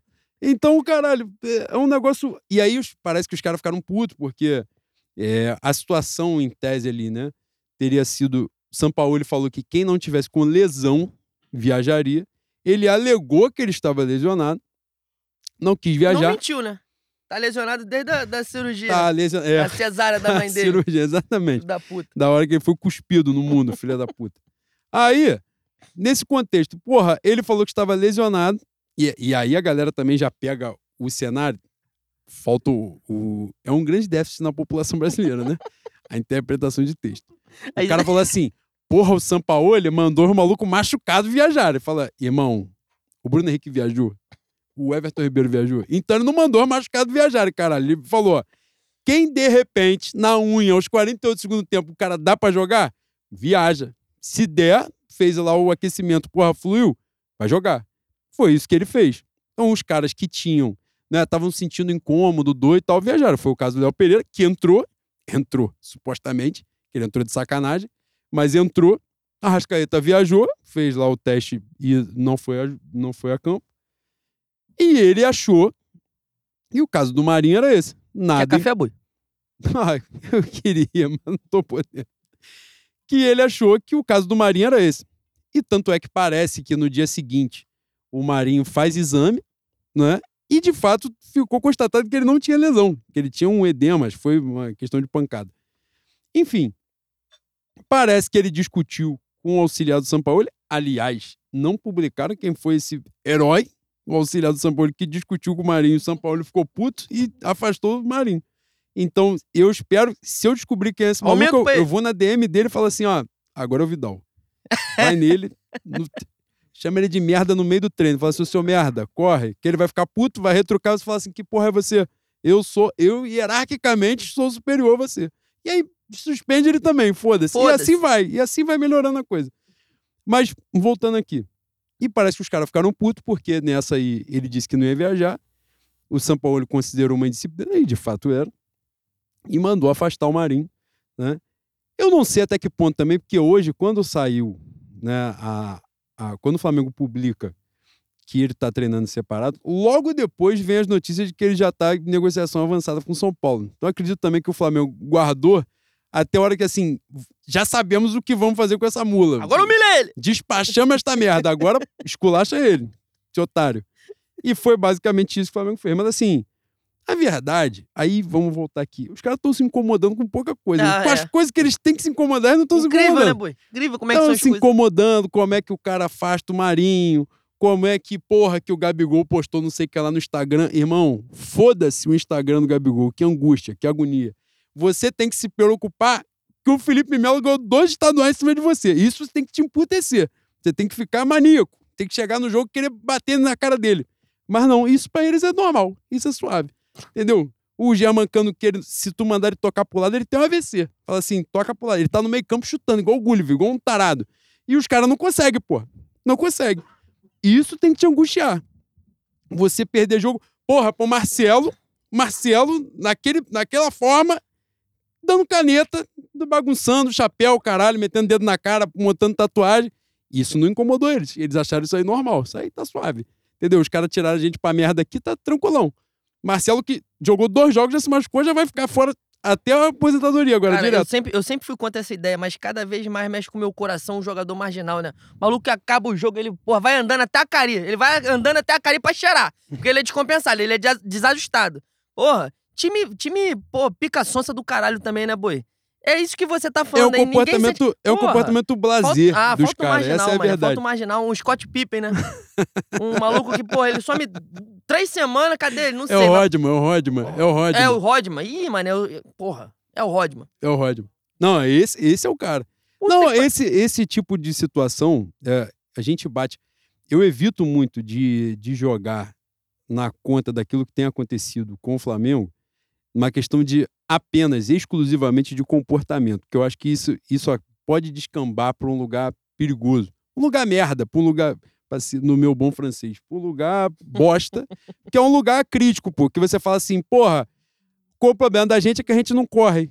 Não é só esse problema, esse é um problema também, mas não é só esse, não é só essa a questão. Mas nesse caso específico, não é do, do, do desempenho do time, a gente sente isso, que há uma desconexão mesmo da realidade. Os caras estão cada vez mais distantes. Eu não sei se eles foram ficando grandes demais e tal, mas essa parada tem incomodado. Assim, é, os últimos jogos, eu não sei se você teve essa sensação, mas eu tive a sensação de que eles estão escolhendo o jogo para jogar. Sim, sim. O cara é que faz, eles que vêm no- na fase em, em que o Flamengo tá e faz o jogo do nada, ele faz. Que aquele jogo contra o Fluminense foi um oásis. Uhum. Do nada, o Flamengo fez aquele jogo ali. De apertar os malucos lá, tirar pra merda. Se aquele jogo, aquele Fla-Flu que a gente vai abordar na Copa do Brasil daqui a pouco, se o Flamengo está numa fase ok e o Fluminense numa fase ok, era 4x0 Flamengo, pô. Tranquilo, tranquilo, fora os ovos. Era basicamente isso aí. Fora o quê? Fora os ovos. Era pra passar rápido, mas você trouxe um destaque. Fora o baile. Porra. Aí, só que o que acontece? Cara, naquele contexto, O Reed, o Reed estava é, eu nem olhei pra cara dele. demonstrando aqui. Nem olhei pra ele. Aí o que acontece? Porra, a gente tá num momento que as coisas não dão certo. E pro Fluminense, até aquele momento, as coisas estavam dando bastante certo.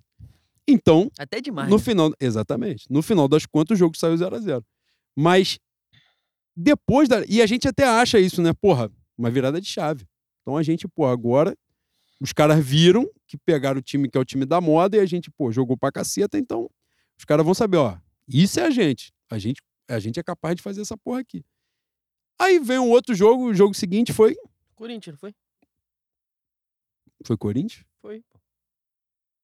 Não lembro agora. Foi Corinthians, né? Um jogo merda pra caceta. Que o Flamengo, num lance fortuito no final do jogo, com um cara machucado, fez um gol de cabeça. Aí, mais uma vez, a vitórias e vitórias, né? A gente falou isso no pós-jogo. Quando a gente se encontrou. Se o Flamengo tivesse vencido aquele jogo 1x0 com gol com 5 minutos, ficasse com o cu dentro do gol sendo amassado pelo Corinthians, ia sair um clima de merda do caralho. Acabou aquele jogo horroroso, com um gol nos acréscimos. Porra, Maracanã em clima de carnaval. Parecia que o Flamengo ia viajar pra Tóquio e jogar o Mundial de Clube. Mas aí vem a frase: é, rato é rato, camundonga é camundonga. Exatamente. Aí você acha de novo. Agora os caras vão virar. Pô, porque a gente agora aí jogou merda nenhuma, ganhou o jogo. Agora a gente tá o aço. Viramos a chave. Aí vem o jogo seguinte: Flamengo no Chile. Thiago Maia ajoelhado. Aí tu fica assim, pô, tá de sacanagem. Não é possível que seja esse mesmo cara que jogaram agora. Três dias aqui, não é possível. A, a sensação é essa, que os caras estão assim, ah, a gente vai jogar com os merda lá. Porque, porra, sabe nem quem são esses caras, os caras nem jogaram a competição, porra. A gente jogou três finais em quatro anos, ganhou dois títulos. Foda-se os caras, ah, fazer qualquer coisa. Aí, tanto é, cara, e isso não é um, um fato isolado, porque isso acontece também no jogo do Racing. Acontece no jogo do Alcas, não é? Que o Flamengo faz 1 a 0 Os três jogos fora de casa, o Flamengo não ganha nenhum jogo, o Flamengo sai na frente nos três. E o jogo do Alcas, porra, ah, altitude é isso, altitude é aquilo e tal. Primeiro tempo tranquilaço, controlado. O Matheus França faz um gol de pelada de, de Quiruá, dá dois tapas na frente assim, ninguém aperta nele, ele vai e faz um gol de bico. Aí fala, ah, porra, jogar com as bundas desse aí, porra, tudo nosso. Chega o segundo tempo, acontece aquela, aquela desgraça do maluco meter um gol que ele dá dois tapas na frente para o time do Flamengo inteiro. Primeiro aconteceu. Aconteceu, aí foi anulado. O cara fez de novo, aí validaram. Contra o Racing. a gente ainda tem a chance do cara ser expulso com 20 minutos de jogo, um estúpido tomar dois amarelos com 20 minutos. Aí a gente faz o gol no final do primeiro tempo. Porra, com um a mais. Vai voltar pro segundo tempo, ó. Controla o jogo. Se não for para amassar os caras, porque a gente já fez o resultado, controla e tal. E volta o Flamengo perdido em campo, com o cara que tá com amarelo dando carrinho. E você vê um negócio assim, os caras desconectam. Aí vai o jogo do Chile, de novo. Pô, o Flamengo vai sai 1 a 0 primeiro tempo. Porra, jogo na mão, tranquilo, ó. Vai voltar no tempo que afobar. Os caras nitidamente não têm capacidade técnica para fazer uma coisa mirabolante. Porra, volta minimamente organizado. E acontece aquilo. Quem foi criado né, nessa fé rubro-negra viu aquele segundo tempo sabia que o gol ia acontecer, pô. Era evidente. O time tá lá, vendo, esperando a morte chegar, entendeu? Vendo os caras chegando de qualquer jeito, jogando bola na área, bola na área, bola na área. Uma hora vai dar merda, pô. Uma hora vai acontecer. Rolou um ensaio, o ensaio foi acontecer até que chega aquele momento ridículo, é um gol ridículo, patético, de pelada. É o, é o gol do esculacho. É o gol. Porque assim, é, é, depois, e aí sim, né, a gente volta a falar dos jogadores, de, do, do comportamento. Acaba o jogo, Flamengo e Ublense, o São Paulo fala na coletiva que o time tem um problema físico, não é que ele encontrou o elenco com uma capacidade física completamente estourada, e o Felipe Luiz fala que não é um problema físico. O Felipe Luiz, que ficou 20 jogos fora, o titular dele se matando, se esgoelando para jogar, porque ele é um ex-jogador em atividade. E aí ele, ele tem a audácia, ele, que ficou 20 jogos sem entrar em campo, o titular se fudendo, ele tem a audácia de falar que o time não tem problema físico. Sendo que naquele jogo, a Rascaeta não jogou, Everton Ribeiro não jogou e o Matheus França não jogou. Os três caras que poderiam ter um, um lapso de criação naquele time não jogaram por problema físico.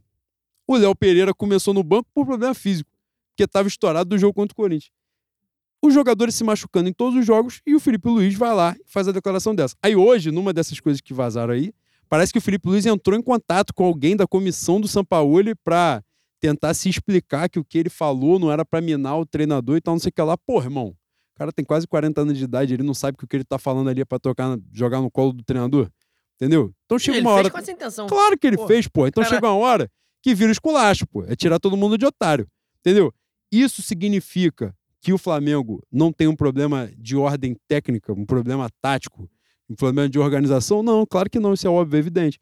Mas assim, o gol que a gente toma contra o Nublense é um problema do São Paulo não. especificamente? É, Porra, é, não é, é mano. questão da vontade, né? É evidente que, pô, cara, eu acho que você resumiu muito bem. Eles escolhem jogos. Escolhem jogos. E. A gente teve uma fase, eu não vou lembrar o técnico, mas a gente teve uma fase desses de Domenech pra cá. Não lembro qual foi o técnico especificamente.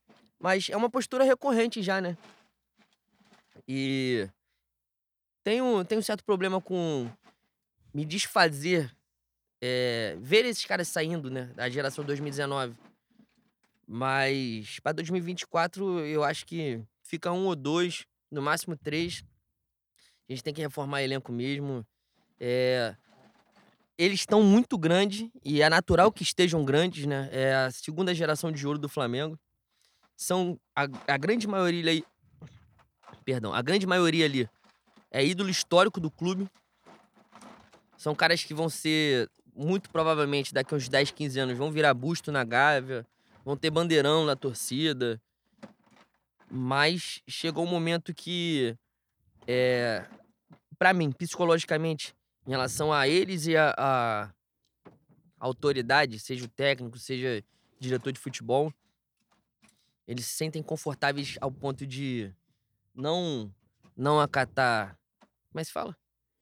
não acatar ordem, abrir certo tipo de, de motim, por mais que não seja um motim estourado mesmo, é uma rebelião mais aberta. É, mas o cenário é, é, de pouco profissionalismo, né? Vendo de longe, assim. E não dá, né? A gente, a gente suportou um processo desde 2013 muito grande. E a gente faz parte disso. A torcida comprou o projeto, o projeto aconteceu. Aconteceu a duras penas é verdade, e com pondo em risco a nossa essência, o nosso espírito, mas o Flamengo financeiramente está realizando o seu potencial. Poderia ser melhor, mas está realizando. É, e para fazer valer esse processo, a gente tem que ter gente que compra o barulho, entenda o que, que é o Flamengo. Por mais que você já tenha vencido pra caralho, a geração do Zico passava por pressão, né? E a torcida do Flamengo hoje na Flá Twitter recorrentemente tem puxado um momento. Eu não lembro exatamente o ano, não sei se é 82, 83, mas a faixa do. Do Adílio. Adílio Bailarino. Júnior Bailarino. Júnior Bailarino, Adílio não sei o quê. É, para dizer que no Flamengo sempre teve cobrança. Eu acho que os caras estão meio desconectados mesmo. É, é, é, importante renovar. Você falava uma parada quando, quando ainda existia a imensa figura Márcio Araújo. Eu acho que a gente nem tinha podcast ainda. Você falava assim para mim, Boi, ter jogador merda, o problema é que alguma hora ele vai entrar. E quando ele vai, e quando ele entrar, ele vai botar na bunda da gente. Ele vai comprometer. Tem uns caras, meu irmão, com todo respeito. Vidal, se tivesse dois anos a menos, ele seria um jogador histórico do Flamengo. Ele seria ídolo. Mas há dois anos ele tava, porra, comendo a bola em Anfield, num, num jogo de Champions. Não, não, não, tem por que estar no Flamengo. O Flamengo é grande, mas lá pra ganhar em euro. Hoje ele compromete, pô. Hoje ele compromete pra caralho. Não tem como a gente entrar com todo respeito com o meio-campo de Thiago Maia, Gerson e, e Matheus França. É foda. Thiago Maia, pra mim, era um que já podia também picar mula. Na zaga tem uns dois. Pablo não entra. Rodrigo Caio não Davi tem Luiz joelho. compromete. Davi Luiz compromete. A gente não tem goleiro. Pra mim, o Santos já também podia dar o adeus dele. O Marinho é sacanagem, né? Acabamos de falar aqui que ele realmente tá lesionado desde a cirurgia da mãe dele. Então, a janela do meio do ano, esses caras que a gente tá falando de, de se desfazer do elenco de 2019, a gente não tá falando é, especificamente para essa janela do meio do ano, né? Tirando o Rodrigo Caio, que eu acho que também não sai na, na janela do meio do ano. Mas para a janela do meio do ano, é importante a gente saber quem não vai ficar também, para além de quem vai vir.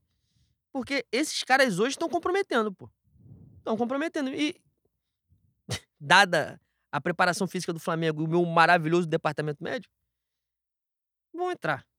Vão entrar porque é o que tem. Então, é importante a gente, enquanto torcida, começar a se preparar para se desfazer deles. Para mim, ficava Rascaeta e Gabigol só. O Pedro é outro também que, pô, quando ele tá bem, ele tá muito bem, mas quando ele tá mal, caralho, o Gabigol pelo menos corre. O Pedro é menos um, pô. É menos um com a bola, é menos um sem a bola. Pô, estamos jogando com nove em campo. Ele. E, e, essa sensação já é uma sensação, né? E sempre com a desculpa de, pô, não deixa o Pedro, que o Pedro em algum momento decide. Em algum momento ele vai fazer alguma jogada. Ele não tá fazendo nada. Então, assim, é, é, é para mim é um momento muito crítico. Espero que a janela do ano e essa virada de chave que já vem de algum tempo, que é, só joga o segundo semestre, aconteça realmente. Para mim, mais importante de quem vai vir é quem vai sair. Tem gente hoje que puta que pariu, mano. É, não sai papel de papel, tá foda. Pode falar, você acabei. Tava, você tava num desabafo bonito, eu fiquei, eu tava, eu, eu tava, fiquei admirando. Mas, porra, assim, boi, é um bilhão, né? É um bilhão. Tu não tem lateral direito, porra. Todo respeito ao Wesley, ao ser humano Wesley. Mas vou falar do jogador. O jogador não sabe correr e respirar ao mesmo tempo, pô. Ele é incapaz. Ele é incapaz de correr e respirar ao mesmo tempo. Ele é maluco. Ele é maluco. Assim, justiça seja feita. Ele, ele faz o lance do gol contra o Cruzeiro. Ele dá uma melhorada de 20 minutos. Mas aí ele faz a merda depois de 20 minutos. O psicológico, o psicológico dele vai pro caralho e ele volta a fazer um montão de merda. Pô, ele tem condição de jogar no Flamengo? Não tem, pô. Aí você vai falar para mim, mas o Rodinei também começou mal. Hoje ele é craque na Grécia. Tu vai ter paciência. Não, eu definitivamente não vou falar isso pra você. Tu vai ter. Não, você foi. Né? Exatamente, que eu Não quero que o Rodinei você. vá pra casa do caralho. Mas, pô, você vai esperar sete anos ele jogar seis meses bem? Tu vai esperar. Tá entendendo? É complicado, pô. É complicado. É... Aí tem muita coisa, né, Boi? No caso, só pra. Desculpa te interromper. No caso do Wesley, eu acho que. É, é... Importante dizer que no caso do Wesley, o, quem é reserva, quem tá machucado é a merda igual a ele, né? Pode ser menos merda, pode feder menos, mas continua sendo horroroso, pô. Não, exatamente. O Wesley, assim, não tem como você desconsiderar é, o fator, a rabuda que ele entrou, né? Ele era o jogador do sub-20, ele não estava treinando no profissional. Ele era o cara do sub-20 subiu porque os dois conseguiram se machucar ao mesmo tempo. Os dois laterais do Flamengo. Né? Mateuzinho e Varela. E, e nessa, pô, ele é, ele é um jogador de, se eu não tiver enganado, 18 anos. Né? Eu acho, eu acho que é isso. 17, 18, sei lá, uma coisa assim. E você vê que o moleque tem muita disposição e tal, não sei o que lá, mas como o jovem que ele é, é normal que ele vá oscilar. Ele no tá- momento, ele tá todo cagado. no momento merda desse, o moleque já entrou completamente pressionado. E teve, um, teve uma fase, que agora o Varela já tá à disposição, mas teve um momento, o jogo do Racing, por exemplo, tem isso, né? Não tinha outro.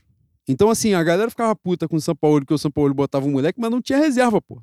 Era ele ou ele mesmo. Então, o que, que o São Paulo fazia? Ah, tenta lá dar uma moral pro moleque, fala assim, não, tu joga pra caralho, vai chegar lá, vai acertar a porra toda, você é gênio, você é um novo Leandro, peixe frito. Porque se falar pra ele assim, olha só, não ter outro banco, você tá aí porque você é um merda, mas não ter outro merda pra botar no lugar. Pô, é igual vaiar jogador ruim, mano. O cara já é ruim. Uma coisa é você vaiar o jogador que está de sacanagem. Isso aí, beleza. Agora, você vaiar o jogador que é uma merda, é um negócio muito complicado, porque ele já é uma merda. E aí, quando você vai, ele fica uma merda nervosa. E aí, a hora que normalmente ele faz uma merda cavalar que você não vai ter como recuperar. E isso, por exemplo, está acontecendo no Maracanã com alguma frequência. Os caras vão vaiar, não é o jogador que está de sacanagem. Por exemplo, Davi Luiz, ele está de sacanagem. Ele botou o boi na sombra, ele tá ali, ele está aposentado no Flamengo, está curtindo a aposentadoria dele. Então, é isso que ele tá fazendo. Ele não disputa uma bola. Aí, caralho, eu não ia fazer. Esse não tava no, no, no script. script de fazer o desabafo, não, mas eu vou fazer. Tem uma parada que o futebol me tirou totalmente, que é o discurso do vamos lá, porra. É, é coisa de o cara fazer aquela porra motivadora. Meu irmão, o Vidal, quando ele tá em campo, que ele começa a bater palma igual o Clayton, batendo Caralho. palma assim. Meu irmão, eu não quero ver você bater palma, eu quero ver você parar de fazer merda. Porque ele bate palma pros outros correrem, só que ele tá fazendo 300 Tá merda. chupando sangue. Então foda-se, porra. Ele tá ali de sanguessuga. Eu, eu não me interessa ele fingir que ele, sabe qual é? Ele dá um carrinho a, a culhão de qualquer jeito. E aí o cara fala assim, ah, aqui, ó, como é que ele é raçudo. aí ele fez 300 merda. Não, não me interessa. É o Sampaoli falando, porra, falta contundência. Se falta contundência, o Vidal não pode jogar 70 minutos no Chile, porra. Entendeu? Ah, mas o... Não, o discurso do Então, teu Sampaoli... conceito de contundência é diferente do Então meu. você não sabe o que você tá falando, porra. Não é possível. Você não consegue aplicar o discurso que você tem. Davi Luiz é esse caso. O líder do vestiário. É o cara que fala isso, que fala aquilo. Você vê ele jogando, ele está de sacanagem, Você pô. deve puxar um salmo diferente no vestiário. Porra, irmão. Vai puxar a pregação, fala, compadre, isso aí tu vai fazer lá na tua igreja. Na- Reúne, Na tua célula. porra, na célula. Isso é o nome, célula. Vai pra tua célula, você, tua mulher, o jogador, cada um com a sua esposa, todo mundo se reúne. Nós vamos abrir falam- aqui em Marcos 14. você pode abrir na puta que pariu que você quiser. Não, não Agora, vai. aqui, irmão, pelo Ai, amor de Deus. essa parte, Não, mas é caralho, verdade. Não, não é, des- não é desmerecendo a fé do cara. Pô, pelo amor de Deus. A parada é a seguinte, irmão. Os caras vêm com essa pauta de que o cara vem, aí ele é o líder, ele é a referência dos mais jovens. Então os mais jovens estão sem referência pra caralho. Se a referência é ele, porra, que é um maluco que fala pra cacete, chega na hora do trabalho, na hora da prática, ele não faz nada do que ele falou. Se a referência é esse cara, fala, irmão, Referência, vamos ganhar então a uma. referência dos jovens a- a- É. é, ultimamente tá foda, né, boy? Porra, tá, Lennon. tá complicado. Matuê, esses caras, porra. puta entendendo? que parola, entendeu? Então, assim, dá agarrada também, né? Esses discursos desses caras, mano, essa parada me angustia muito. Ih, Você sabe, tu sabe quando essa parada virou na minha cabeça? Uma vez, eu, eu sou péssimo com essa porra de lembrar quem falou, e isso é péssimo. Mas uma vez um- alguém fez esse comentário, falou assim, pô, tu imagina tu chegar pro Messi e gritar no ouvido dele. Tipo, vou motivar o Messi. Gritando. Fala, pô, se eu sou o Messi, eu jogo pra derrubar ele. Eu jogo pra derrubar ele. Meu, aparentemente foi o que o São Paulo fez na Argentina, né? Na Exatamente. Copa do Mundo. O Sampaoli chegou e, e deu a prancheta na mão dele. Falou, ah, então os caras Messi, essa o que, porra que a aí, gente então. faz agora? Vai com você, exatamente. Então, assim, pô, irmão, o que resta. Tu vai chegar pro maluco. O time. Os caras entram, normalmente quando o Flamengo tá na merda, entra na pauta assim, pô, o Flamengo tem um elenco superestimado. Fala, cara, pega o elenco então do rival do Flamengo e, e faz a análise do rival do Flamengo, o elenco. Pega o elenco do Palmeiras pra fazer essa, essa abordagem. O do Flamengo não é superestimado, é melhor mesmo. Então tu vai trabalhar de vamos lá, porra, com os caras. Tipo, o discurso porra, a gente não tá arrumando nada e tal, não sei o que lá. Falta contundência. Pô, irmão, o que, que é contundência? Botar a bola na casinha? Fala assim, pô, a gente tá cagado, não consegue fazer gol. Beleza. Mas, pô, discurso vazio, mano. E, e a sensação que tenho no Flamengo é. Vou te falar, eu até respeito. Uma das coisas que eu respeito no Gabigol é exatamente essa. O Gabigol, ele é presepeiro jogando naquela porra de que ele simula falta e tal, não sei o que lá, enche a porra do saco. Mas nisso daí ele nunca foi. Ficar com aqueles discursinhos, sabe qual é? Tipo, vou fazer uma pregação aqui, vou fazer um negócio, porra, mirabolante, entendeu? Isso aqui é Flamengo, isso aqui é não sei o que. Ele nunca teve essa porra, mano. Nunca teve. Tu olha pra cara dele, tá com aquela cara dele de bobo, tá ali normal na dele, entendeu? Não vai ficar fingindo para você que ele vai se matar de um jeito que ele não vai fazer. E teve um jogo que ele deve ter passado a noite anterior num cachaçal ferrenho. Ele sai do jogo com olheira. o nego meteu, olha lá. Você tá vendo? Ele tá sentindo, ele tá depressivo. Essa foi, essa foi foda. Pô, Ganhando pior, um milhão, boi. Pior Ganhando que a gente um falou milhão. assim, pô, esse semblante dele. Eu, eu, acho que a gente falou isso aqui no programa. Falou, pô, o semblante dele tá triste mesmo. Ele tem que ver o meu semblante. Vendo que a merda que ele tá é que fazendo. não pedem pra tirar foto comigo. Exatamente. Você tem que Se ver tirar a maneira minha que eu saio do foto- Maracanã. Tirar a minha foto depois do jogo que o Flamengo fez, tu vai ver o meu semblante depressivo. O jornalista Rodrigo Rede acaba de trazer informação que o salário de Gabigol é 1 milhão e 600. É quase dois. É, exatamente. É difícil, Ô, né? boi, pra mudar, pra mudar, estrate- pra mudar o, o espírito mesmo, a estratégia é a estratégia de coach que tá na moda, né? Tu fazia aquela, aquela lista de afazeres no dia. pra tu acordar vencendo já. Primeiro item, acordar. Tu já marca lá, check. Pronto. Tu já. já hã? Arrume sua cama. Duas vitórias seguidas no dia, boi. Foda-se, pô. Você é a máquina de vencer. Você já tá gigantesco. Não tem. Ou trazer aquele amigo que era da, da comissão técnica do Rogério Senna. Do Palito. Angustiante, Aí- angustiante, Aquela, angustiante, as melhores predições eram dele, tá? angustiante. Indecisão. A gente falou isso aqui, pô, Indecisão, programa. tu botar esse maluco. A gente falou aqui, o maluco vai... pra- Não, tu vai jogar bola. Tu tá, porra, tu tá cantando pra caralho. Pior, às vezes, fora de casa. Tu foi aquecer vagabundo te humilhando, te xingando, falando tua família, esculachando todo mundo, tua mulher, a porra toda. Aí tu vai no vestiário e fala assim, pô, tá puto, mas tá assim, concentrado, como é que eu vou ganhar os caras? Aí vem a motivação, o maluco vem com lama na mão. Pô, eu, saio, eu saio na porrada com ele. Na boa mesmo. Não, fala na boa. Fala assim, pô, tu tá achando que o maluco vai vir com a prancheta, com um quadro, desenhando, fala assim, ó, os caras vão correr por aqui, a gente vai jogar nas costas dele aqui, vai achar nessa bola aqui. Aí o cara vem com lama, mano. Se joga no chão, fala, pô, a gente vai sair na porrada. Fala, pô, a preparação é essa aqui? É isso que a gente vai fazer? Pegar os caras? Então me tira. Então eu tô fora dessa porra. Vou ser bom vou simular alguma merda aqui, não vou jogar. Igual o Marinho. Tô com lesão, não vou viajar. Cara, foda-se. o problema é que se tiver duas sementes do mal igual eu e você dentro do vestiário, Vai vendo rir, essa pô, porra, vai rir. não. A gente vai escrever um clima. Tá- o cara tá, o cara tá numa, numa preparação toda de Esparta, aú, aú, aú. Espartanos! Loucura, não, loucura. Aí. Aquela parada de coach homem É. pra cacete, assim, um gritando com o outro, dando Uiva, tapa na cara uiva. do outro, falar, pô, Eu irmão, quero, pelo eu amor quero de Deus. ouvir seu grito da masculinidade. Ai, não, Ah! aí não dá, não. Falar, eu vou, vou ficar devendo. Essa eu, essa eu vou ficar devendo. Porra, Pô, pelo tá amor de? Deus, né? Mas, prosseguindo, Boi, na nossa pauta, falamos da Libertadores, falamos aqui, ampassant da Libertadores, né? Porque Caramba. o jogo do Racing no feriado, nós vamos ganhar. Porque também não tem outro caminho. Se não ganhar, tem que tomar pavor, pelo amor de Deus, né? Tá de sacanagem. Ah, vamos falar do que importa, Boi. Até que hoje tem mais coisa que importa pra falar, né? Pra falar depois. Mas, falar do que importa, Copa do Brasil, jogo de volta, Fla-Flu, quinta-feira agora, dia primeiro. As bruxas negras casarão com Satanás. Suas expectativas. Cara, eu estava montando a pauta aqui de hoje, aí eu fui aproveitar a pauta do outro programa. O outro programa vem assim, não sei quem fora, Pedro fora, Thiago Maia fora, todo mundo fora do primeiro jogo. Ninguém jogou, sabe-se lá como o Flamengo não perdeu. Nesse jogo agora, pelo menos, aparentemente, né, o desfalque vai ser o Everton Ribeiro, que não conseguiu. Ainda tem chance de, de ser relacionado, mas parece que não vai ser. Mas hoje à tarde já saiu com a Rascaeta, treinou normalmente, provavelmente vai pro jogo. Mas é diferença brutal, né, Boi? Os caras, às vezes, isso me incomoda. Quando eu tava falando do lance do elenco superestimado. O cara fala assim, pô, a gente, a gente tá aí quase em junho. Né? Na cara de junho mesmo, né? Nesse período aí, a Rascaeta deve ter jogado o quê? Metade do período. Provavelmente isso. Né? A Copa do Mundo. É basicamente o que ele vem fazendo há dois, três anos, né? Porra, Porque não tem antigamente, antigamente ele juntava lesão e data FIFA, né? como. Ó, a gente, pegando aqui sem pesquisar. A semifinal do estadual, as semifinais do estadual e as finais, o Arrascaeta não joga. Uhum. Não enfrenta nem Vasco nem Fluminense. Jogos da Libertadores aí, dos quatro que a gente fez, provavelmente ele jogou um, acredito eu. Campeonato Brasileiro ficou fora do monte. Não tá jogando, quando joga, vai entrando devagar, entra, né, vai voltando aos poucos e tal. É, questão de carga, né? Enfim.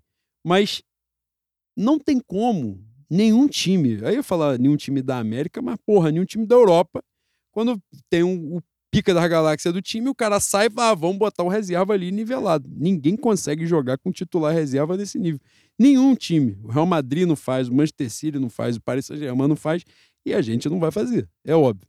Então a gente não tem um Arrascaeta. E ainda deu o azar, pela primeira vez o Everton Ribeiro teve uma lesão muscular.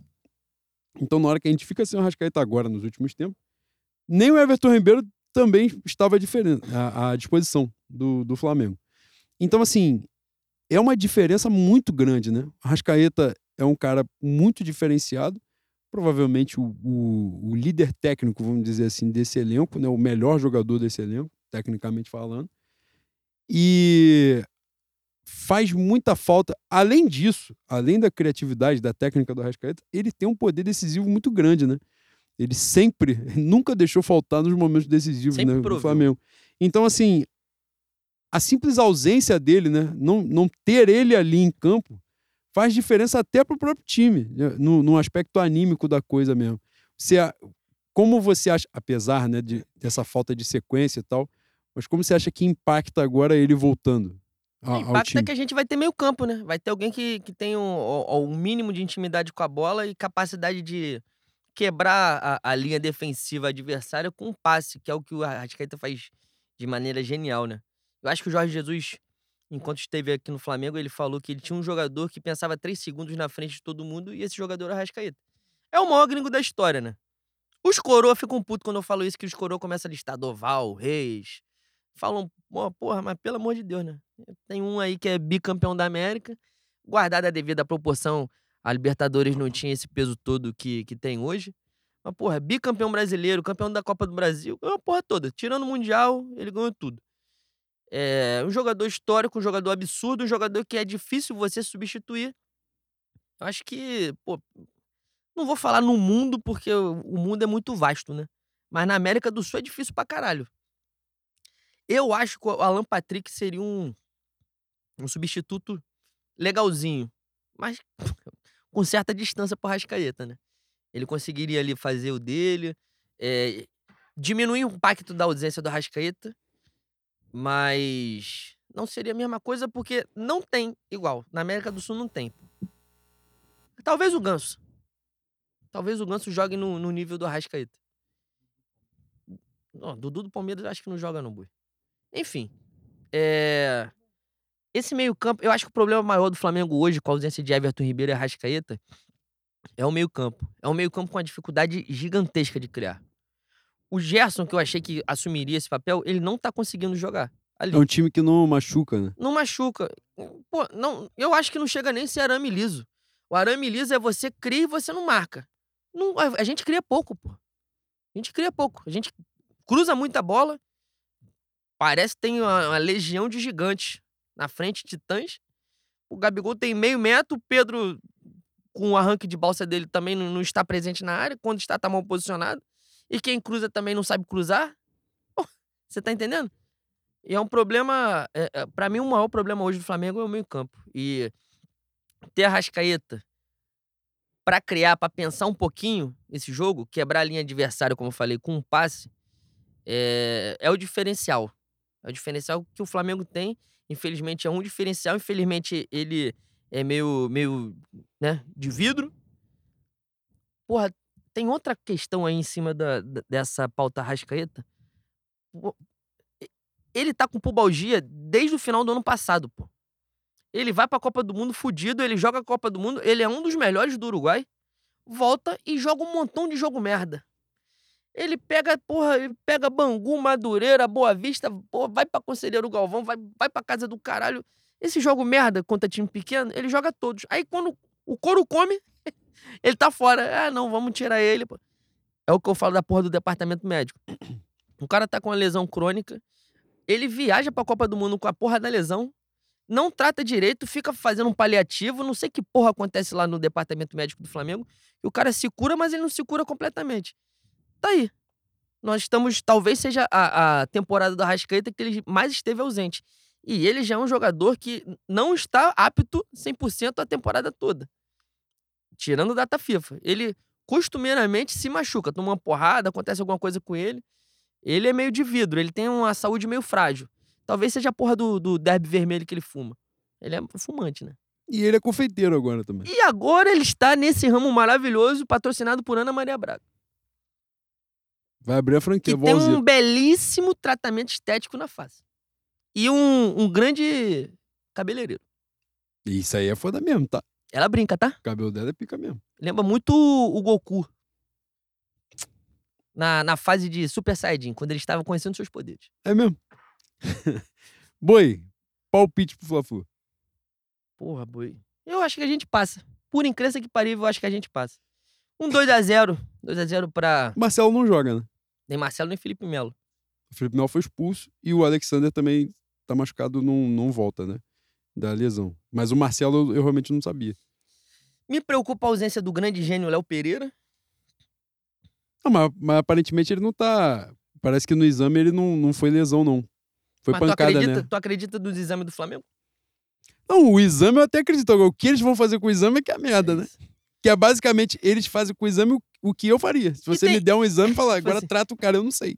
E Ele tem, também não e sabe. tem outra coisa, que aquecimento do Flamengo é perigoso, né? O cara pode se machucar no aquecimento. Se machuca batendo pênalti. Cara, aquecimento Subiu da, a escada do Maracanã, porra, lesionou o joelho. aquela parada de. Com, com faca, né? Que o maluco fica parado e os outros ficam tacando faca assim pra. É do circo. É, exatamente. Deve ser essa porra, É, né? Aquecimento, porrada, apaga a luz, fala assim, ó, cinco segundos aí. Quem se pega? Um pau com prego na mão de cada um. E Igual vê- telequete que nego taca, taca cadeira de ferro pra dentro. Os caras estão se machucando sem contato com o adversário. Estão se machucando entre eles. Aí não adianta, porra. Não, não precisa de adversário, cara. Já, já acaba o jogo antes. Mas ah, isso também, né? é, Esse aí, quando a gente tava falando, eu sou adepto da ideia, já falei isso 300 vezes no podcast, que se a culpa é de todo mundo, a culpa não é de ninguém. Então, assim, Essa frase é, é genial, é, é fantástica. importante ter cuidado com. é, eu lembro que no jogo agora de, de- do, do Chile, eu fui falar assim, pô, esta porra tá toda na conta do São Paulo. Aí o cara falou assim: ah, não, mas tem as moedas na conta do Landim. Eu- você falar pra mim que tem a moeda na conta do Landim é Nós sacanagem. vamos chegar até os seis jovens remadores. Porra, tá de sacanagem. É que óbvio. essa merda. O Landim é um merda, porra, um idiota, um estúpido, um imbecil, desprovido de virtude, lixo. É. O Landim não ajoelhou na frente do cara do jogador do Chile, porra. Esse ponto. O Landim não botou o Vidal 70 minutos em campo. Então, uma coisa é uma coisa.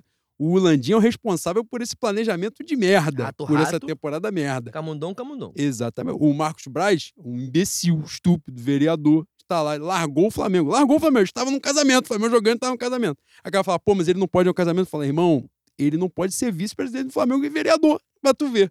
Como é que são Ele as está no coisas, né? casamento já é, Novamente, porra, é barba são- da merda. São tantas coisinhas miúdas, né? Porra, entendeu? Então, assim, isso daí já é o problema. Agora, irmão, um dos problemas que rola o lance do Felipe Luiz falando do problema físico, porra, é evidente que tem um problema físico e isso atrapalha até na avaliação que você faz do trabalho do cara. Porque assim, se o Sampaoli mal tem os jogadores, e os jogadores importantes pra cacete, à disposição, porra, é difícil você avaliar o trabalho do cara mesmo. Que a, a gente tá fazendo a crítica aqui, por exemplo, do, do Vidal ficar 70 minutos, que é um negócio óbvio, pô. Ele Tá vendo o jogo ali, tem que meter ou tirar o cara que tá morto, tá cansado entregando todo mundo. Agora, o trabalho, o rendimento, que o Flamengo joga, o que o Flamengo produz. Porra, o Pedro se machucou batendo pênalti, pô. Aí fica fora do jogo. O outro, pô, se machuca no aquecimento. O Gerson vinha na sequência boa. Ele conseguiu recuperar o Gerson logo no início. Né? O Gerson tinha feito um jogaço contra o Internacional, metido um mau golaço e tal, o Flamengo perde no final. Aí vai pro jogo do Botafogo. Ele já vinha numa sequenciazinha ali, jogando bem, jogo do, até o jogo merda lá do Maringá e tal. Porra, jogo do Botafogo, o cara vai e se machuca no aquecimento. E ainda assim o Flamengo jogou pra caceta aquele jogo. Mas, porra, fez muita falta o Gerson naquele dia, muita falta. E o Flamengo já não tinha Rascaeta aí, a gente volta aquilo, não tinha Rascaeta. Ficou sem o Gerson. E aí, porra, nesse contexto, é difícil você avaliar, porque em todos os momentos ele estava sem algum protagonista. Não teve um momento em que ele tinha todo mundo à disposição. Já tem a questão do calendário, que o cara não consegue treinar direito, não consegue né, ter uma possibilidade de trabalhar o elenco. Não tem os caras à disposição. Mas um ponto que é evidente dos problemas que tem acontecido, dentre várias merdas, é isso, né? Cada um na sua responsabilidade. Mas um evidente é a falta de comunicação de departamento médico e fisiologia do Flamengo. E Evidente. Os caras não conseguem. E, e preparação física. Os caras não conseguem recuperar a lesão, eles não conseguem identificar quem tá na cara de se lesionar. Então, assim, você vê que as coisas. E Pô, aparentemente não consegue notar que a preparação física tá atrapalhando nesse processo todo. Exato. Um jogador se machucar no aquecimento pode ser uma coisa fortuita. Aconteceu uma merda, qualquer aconteceu. Agora, não foi só um. O, o Pedro, quando ele se machuca batendo pênalti, é um pênalti com 8, 9 minutos de jogo. É no início do jogo, então, ou seja, é basicamente ele se machucou no aquecimento. É a mesma merda. Se machucou com 8 minutos, se machucou aquecendo. Então, assim, essas situações estão acontecendo. Vários. Jogo de sábado, Flamengo Cruzeiro. Léo Pereira sai no primeiro tempo machucado. No primeiro tempo. No Chile sai jogador machucado. No jogo do Corinthians, Léo Pereira estava machucado. Né? Foi, foi algum machucado.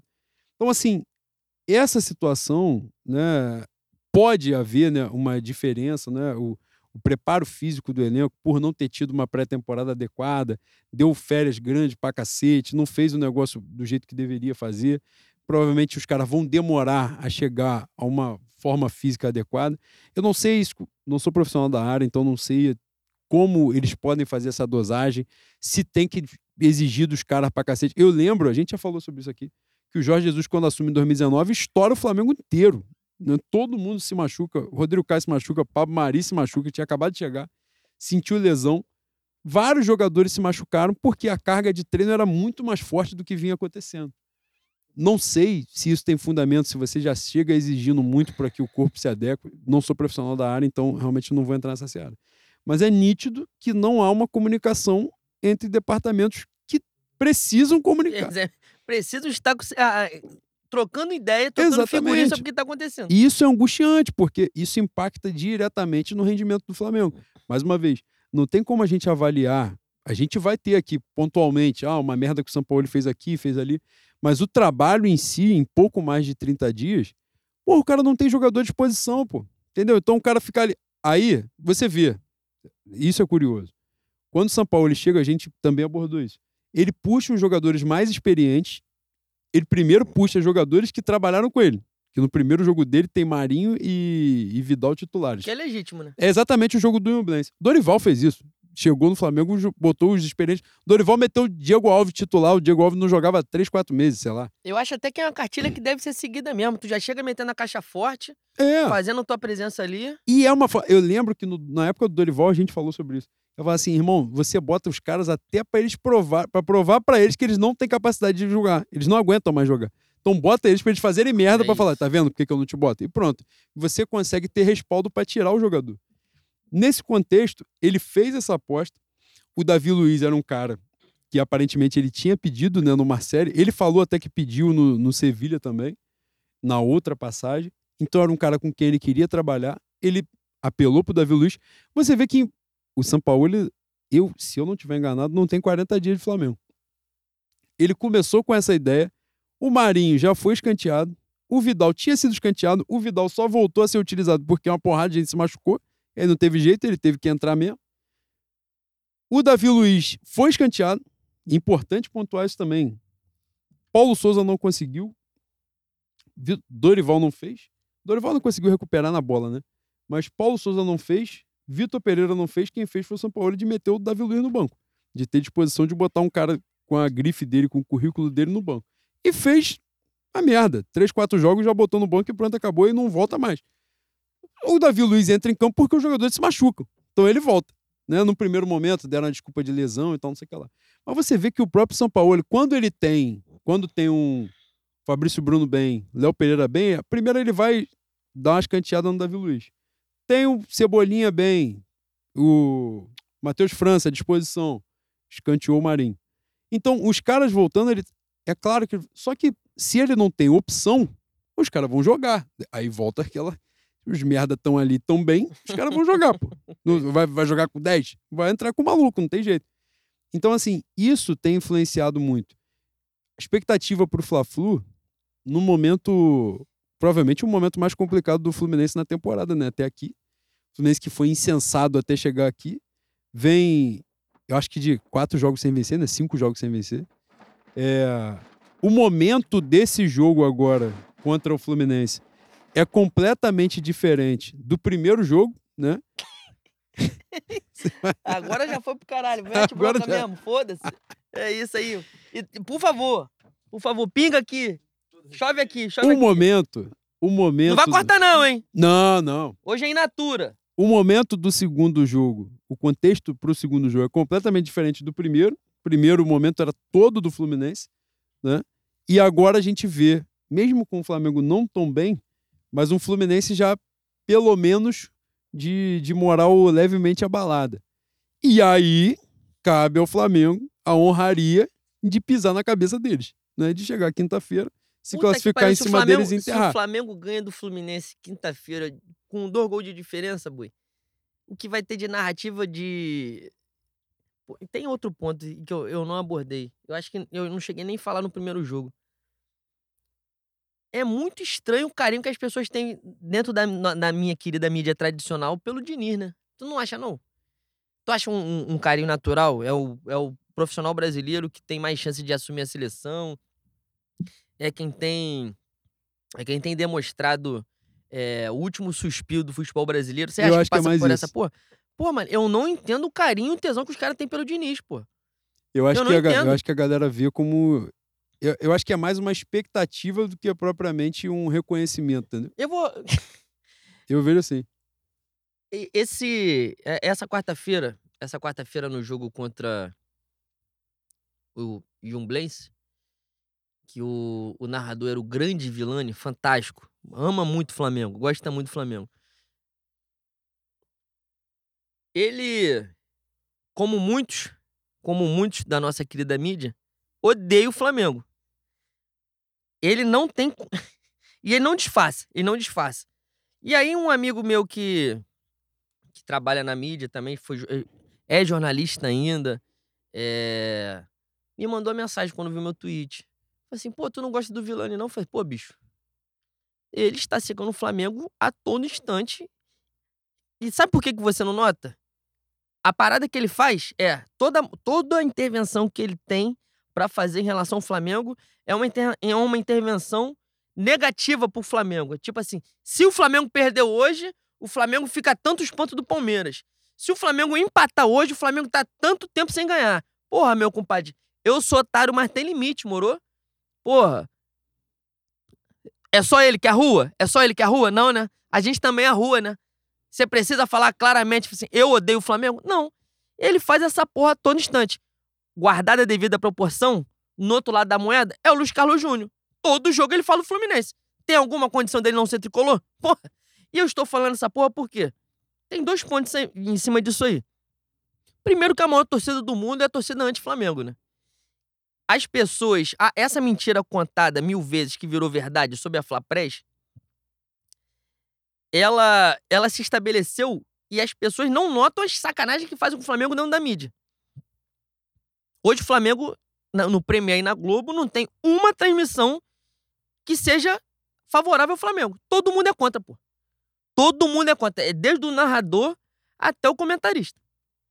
E o, o, o segundo ponto em relação a isso aí é o amor que os caras têm pelo Diniz, que é um amor, pra mim, fudado. Eu dei algumas hipóteses aqui do porquê podem amar o Diniz. Beleza, acho, acho coerente. Acho até que pode passar por isso sim.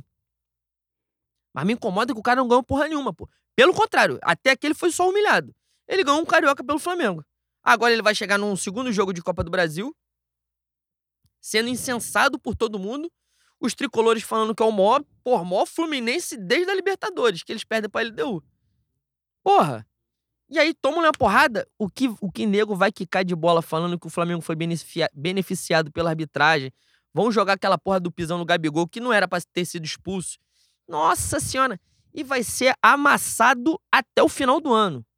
Vai ser amassado até o final do ano. E aí agora eu vou chegar na conclusão que eu queria chegar. Um clube com os políticos que a gente tem, os dirigentes, que não tem traquejo político nenhum, que são odiados. O Flamengo naturalmente já é odiado. Já é a maior torcida.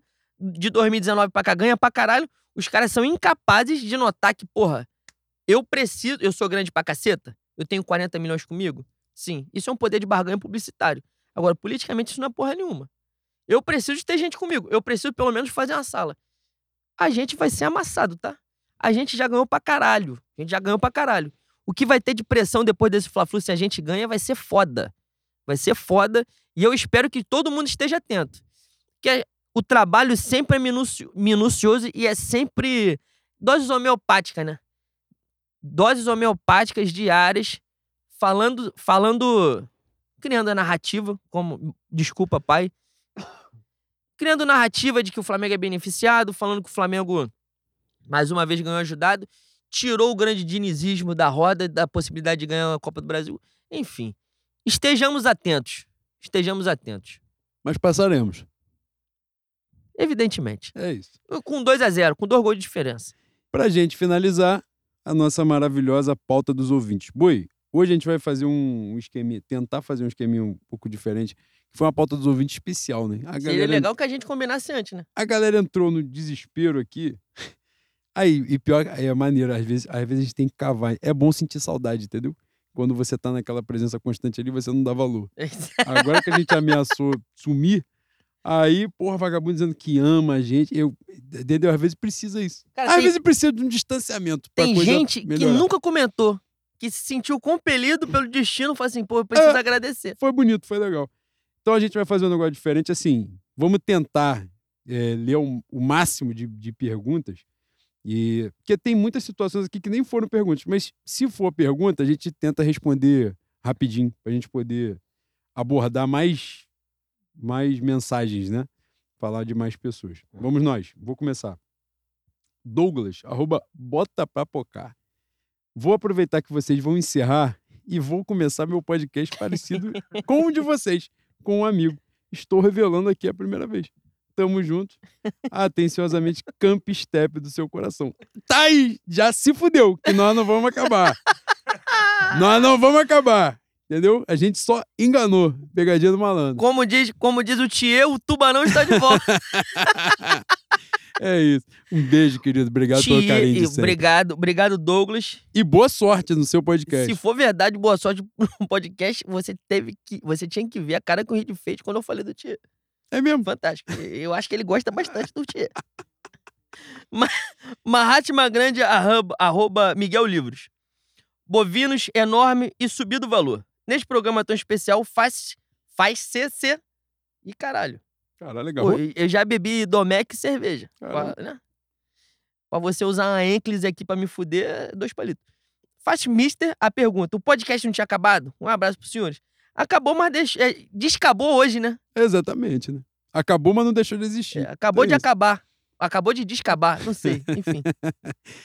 Paco, arroba Paulo Miranda. Bois, como ato final do desconfiança do Mengo, qual é a previsão de Flasimiro Rossileno para 2023? Libertadores, Copa do Brasil, posição final no Brasileiro, São Paulo fica até o final.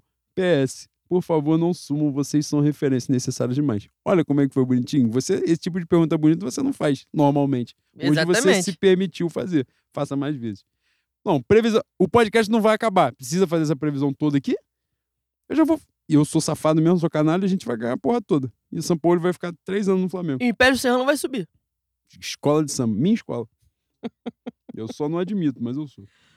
Carlos Eduardo, arroba contra teórico, está no Pindorama, né, boi? É mesmo. Ele está no Pindorama. Em fica... Terras Tupiniquins. Em, em Terras Tupiniquins, fica até dia 16. Em algum momento ele será obrigado a beber com a gente na, nas terras friorentas de Bangu. É isso. Caros bovinos, tal qual é o elenco do Flamengo 2023, vamos nos esquecer de, de futebol e cuidar dos assuntos mais importantes. Caralho. Assim. É imprescindível. Cara, quando eu bebo, eu, eu leio igual o Fernando Montenegro, mano. Incrível. Assim, é imprescindível que nesse suposto último episódio. Caralho, Fernando Montenegro depois de morta, né? Puta que o pariu. Tá agarrando pra caralho. Vai. Vossas Excelências nos brindem com a história por trás já consagrado, consagrado apelido de bois. Fé. É mesmo, a gente nunca contou, né? Porque não tem uma história, né? As pessoas acham que a gente se chama de boi porque alguém foi corno. Deve ter sido em Não, algum mas momento. quem todo nunca é foi corno, né, boi? Só não foi corno quem não procurou saber. Quem nunca viveu. Exato, também, tem isso. Mas isso aí é porque Igor Trindade, no- nos tempos primórdios, tem esse O primeiro hábito- boi. É ele é o primeiro boi, o boi original. Tem o hábito de chamar os outros de boi. E aí ficou nessa. Os mais íntimos se chamam de boi. Não tem uma explicação. As pessoas sempre fazem essa pergunta achando que a gente vem com a porra mirabolante que aconteceu algum bagulho absurdo. E não aconteceu Cara, nada. uma vez eu criei, né? Eu criei. Eu já tinha bebido um dois palitos de qualquer coisa. Falei assim, porra. É que o Igor, você sabe que ele é da Umbanda, né? Ele é do santo. E aí, ele tem um, ele tem um animal de força do boiadeiro dele. O, o animal de força do boiadeiro dele é um boi. Então, como, como esse boiadeiro ajudou muito a gente durante a nossa vida, a gente faz isso em homenagem ao boiadeiro. Chama, a gente se chama de boi. Só que a pessoa, eu vi que a pessoa não levou na sacanagem, a pessoa se emocionou com o relato. O olho encheu d'água, se arrepiou, ela sentiu a presença do boi. Falei assim, porra, eu fiquei com pena. Falei, assim, irmão, é sacanagem, é brincadeira, é brincadeira. É brincadeira. é mentira, é mentira. Vocês estão entendendo? Não tem nada a ver de, de corno, de macumba, porra. Vocês estão. É isso. Amaro, arroba, Sankara, underline Mengo. Tal qual o, elenco do clube de vocês vai ser reformulado, espero que o podcast esteja passando apenas por uma reformulação. Caso não seja, deixo o meu agradecimento pelos momentos em que dividimos alegrias, frustrações, ódio e muito mais. Vida longa aos bois de Bangu. Vida longa para nós. Por nem tanto, né? Possível. Mas é, é apenas uma, como já falamos, uma pequena reformulação. Obrigado pelo carinho, querido. Jéssica Barelli, a conta teórica. É isso. Caros bois, tá aqui também, por incrível, por incrível que parível, também está no- Também no está. Pindorama. Caros bois, muito obrigada por nos proporcionar esse canhão de audiência maravilhoso que é o Fé no Mengo. Foi um prazer fazer parte do Desconfiança no Mengo como ouvinte, enviando perguntas ou apenas desabafando o tiro. Mais uma vez, obrigado. Estamos ansiosos pela novidade. Obrigado, meu amor. A gente espera que em algum momento você esteja aqui. Se possível, nós vamos entrar em contato, se possível, na próxima, porque vocês moram longe, vocês ganham em dólar, né? Vocês são ricos, cientistas, todos de nêutron. Se possível, vão vir aqui em Bangu com casaco, que aqui faz frio. Não Pra- estão acostumados. Não estão acostumados, pode pegar uma gripe, né? Uma friagem diferente. É uma dor de garganta, mas espero que vocês estejam aqui antes de, de voltarem pro, pro norte. O norte, o norte mesmo, né? Norte, Hemisfério norte de norte. verdade, norte do planeta. Exatamente. Beber com a gente, trocar ideia e botar, jogar, jogar papo fora, que é o que a gente gosta. O Victor, com K, O Anjinho. arroba Victor. O Victor, que era, é- eu acho que é da sala do Ricardo, né? é, É primo dele. É um preto e um louro, pra você ver como, como é legal a miscigenação no Brasil. Caralho. A paleta de cores foi diferente. Incrível, né? Max Lopes, como é que ele é? né? Caralho, o mago das cores. Que isso? Não, para, para aí, para aí, para aí, para aí.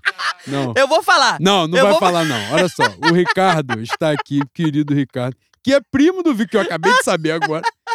Mas ele contou uma história aqui que não vai ser contada nesse podcast, porque vocês não ouviram e não vai ser repetido, pelo amor de Ai, Deus. ó, o Renan, Renan, se essa porra saiu ali, você não vai, não vai aplicar tua Deep Web e vai deixar essa porra. Hoje é in natura. Caralho, não é possível. Hoje Olha é só. verdade. Hoje é verdade. Que isso, cara? Para aí, mano. Para, para, para, para. para. Ah, esse vai ter que ser Não, cortado. para, esse para. vai ter que ser cortado. Esse, Para, para, para. esse foi foda, Para, esse foi foda. para. Vamos voltar, cara. Vamos voltar. Ó. Comentem o claro ambiente promíscuo no ninho, pois só uma conjunção carnal entre Vidal e São Paulo. Pô, olha só, eu fiz parar uma gritaria aqui no estúdio pra ler a pergunta e você faz uma pergunta safada dessa. Pra tu ver como o mau caratismo é de família. Entre é genético. Vidal e São Paulo justifica o cabelinho. Pô, que isso? Cabelinho de vulva como titular. Pô, você vai me fuder. Porra. Além disso, o desempenho de Vitor Hugo e Wesley só pode ser excesso de Brasil no jogo da. Cara, ele é gênio, cara. Ele, ele Caralho, sempre vem, ele vem preparado. Não, não vamos é- responder essa, essa sacanagem, pelo amor de Deus. Siga para o próximo. Um beijo pra você. Obrigado pelo carinho. Túlio Rodrigues, o nosso grande Túlio, arroba poeta Túlio. Triste pelo fim, que não é o fim, é um recomeço, né? Agora Caralho. est- estão todos Caralho, cientes. que poético. Ver- Eu, eu Foi- sou bêbado, eu sou. Fernando Montenegro. Foi. mas torcendo por grandes projetos no futuro. O Fé no Mengo é um dos melhores conteúdos sobre o Flamengo, que tem a cara do torcedor. Vocês são fodas, sou fã, sucesso, tudo nosso e nada deles. Por incrível, por incrível que pariu também, tudo nosso e nada deles é um, é o nome do nosso grupo. De um né? grupo nosso, é verdade. Túlio, um beijo, querido. Muito obrigado pelo carinho. É, sucesso na sua empreitada também, que você tem, tem o seu canal. Você tem a sua vivência de um, de um comunicador do Flamengo. Espero que cresçamos juntos, antes de mais nada. E em algum momento você vai vir aqui gravar com a gente também. Beijo grande, Túlio. Valeu pela moral de sempre, compartilhar a gente sempre aí. Mas é isso, né? Como o Leandro falou, uma reconfiguração, mas continuaremos juntos, com certeza. Do mesmo lado da trincheira, que é o mais importante. É isso. André Paixão, arroba André Paixão. Nesses últimos quatro anos, qual personagem despertou mais o seu sentimento de gratidão e amor, os levando ao céu rubro-negro, e qual personagem despertou seu instinto? Eu vou sim prejudicar minha evolução. que venham novos tempos, não nos abandonem. Não abandonaremos vocês. E esperamos também que vocês não nos abandonem, que é muito importante. É... Qual personagem despertou mais o sentimento de gratidão? Gabigol. Ou para o bem e para o mal. Basicamente foi isso, né? Nos últimos quatro anos. Gabigol. Para o mal, Rodolfo Landim, pô. É Com isso. certeza. Rodolfo Landim, BAP, Braz. É Rodrigo tudo a Danchi. mesma merda, né? Não, é tudo a mesma merda, mas é importante que sejam nomeados. sim, sim, sim. É, é. Nome aos bois não, porque eles não têm envergadura pra ser boi. Não tem envergadura moral. Vai É você, isso. boi. Max Amaral. Arroba Max Amaral. Talvez tenha pouca criatividade na sua arroba. Mas ele tem o. A foto dele é, é a do velhinho do Up. E então ele foi bastante carismático. Grande filme. É mesmo, boi. É. Caralho, É um filme bonito. É mesmo. É mesmo. Você quer aproveitar esse momento aqui pra tu meter essa marra de Nelson Mota? Agora? Não, mas é verdade, pô. As pessoas têm que ver. É um filme muito bonito, uma mensagem bonita. É, tô- Caralho, né? Eu É, tinha, um negócio, prossiga, tinha um negócio legal aberto pra falar da goleira Pires, mas vou deixar pra lá. Vocês não imaginem a minha tristeza ao ler isso. Então, daqui das montanhas do Colorado. Que Colorado dos Estados Unidos? Caralho. Ai, Que forte. Espero que seja. Não mando uma pergunta, mas um grande abraço, abraço e a torcida para que vocês, assim como aquele time desgraçado lá do Leblon, também se reinventem. Nos reinventaremos. E voltem em algum outro formato para nos dar alegrias. Porra. Eu zombei um pouco de você, Max. Sim. Mas você foi fofo, você foi lindo, você foi maravilhoso. Espero que você esteja contemplado em saber que a gente não vai acabar, que daqui a 15 dias tem a gente falando merda de novo. A gente enchendo. A, a gente enchendo a cara, não, né? Não, na Ah, próxima eu já tô. Ah, é, exatamente. Há duas gravações, quem enche a cara sou eu, Juan tá na água. Enfim, obrigado pelo carinho, querido. Daqui a 15 dias estaremos de volta. É um outro formato. Beijo, querido. O Igor, arroba Igor Resol. Bovinos Banguenses. Saudações. Após o choque da nota oficial de hoje, que quase foi abafada pela, no- pela nota de multa ao Marinho, só posso crer que o podcast vai acabar, pois nascerá o canal do YouTube Juan Lucas Flasimiro e Leno Lopes 8, o mago da palavra fácil. Né? Forte abraço. Não, o canal no YouTube ainda não vem, não. Vem depois, um dia, quem sabe. Mas foi mesmo, né? O Flamengo foi safado, né? Botando essa notinha pilantra hoje. Canalhas, covardes. Eles sabiam que a gente ia fazer isso aí, eles guardaram essa carta na manga pra tentar prejudicar a gente. Porra, Landinho muito, safado. muito me honraria tirar Marinho com, com minhas próprias mãos, com meus próprios tentáculos Achar que eu tive alguma coisa a ver. É, porra, a muito me responsabilidade. honraria. Muito... Mas no Montenegro, quem chega pior Fla-Flu desta vez, caros? Pergunta é difícil, né? É nem? É, é imita? Porra, é essa? Não, Eu mas eu acho que a gente no primeiro chegou numa desvantagem muito maior do que agora o bagulho tá mais nivelado. Eu acho, eu acho que animicamente o Fluminense chega pior porque eles estão começando a ter um contato de terceiro grau com a realidade. O mando é nosso. é, Os caras aparentemente não compraram os por conta da covardia que eles fizeram no Carioca, o Flamengo aprendeu, né? A, a covardia que eu estou falando é ab- abrir a venda para eles num jogo que teoricamente seria 50, 50, abrir dois, três dias antes. Então, os setores mistos, quando abre pro, pro visitante, já tá tudo esgotado, né? No final das contas, acaba sendo 80-20, né? Então, nesse jogo 80-20, e com o atual momento do Fluminense, acho que eles chegam pior. O Tri Davi, arroba DVD Oliveira Underline. o professor de história mais gostoso da história da cidade de São Sebastião do Rio de Janeiro. Esse nunca ouviu, não. Se ouvir, vai Não, se ouvir, se ouvir ou não, eu espero que não tenha meio fio perto. Se tiver meio fio perto, que esteja acolchoado. De plástico. Que ele vai Feito desmaiar. de plástico, exatamente. Já que não terá mais balde de cerveja no estúdio meu quartinho aí, Ah, já está deu mole. tendo! Tá está tendo- tendo. Como é que são as coisas da vida, né? É isso. É o meu. É, é, Pô, ah, você tem que respeitar meu advogado Ricardo Cruz. É isso. O O próximo bicho será. nunca esteve tão. ah, O bicho nunca esteve tão forte, boy. Ai, calma Nunca aí, esteve, mano. nunca Calma aí, calma aí, calma aí, calma aí, caralho. o próximo será no Bar do Armando. Bar do o Armando, que é botafoguense, que eu estou há um tempo sem vê-lo.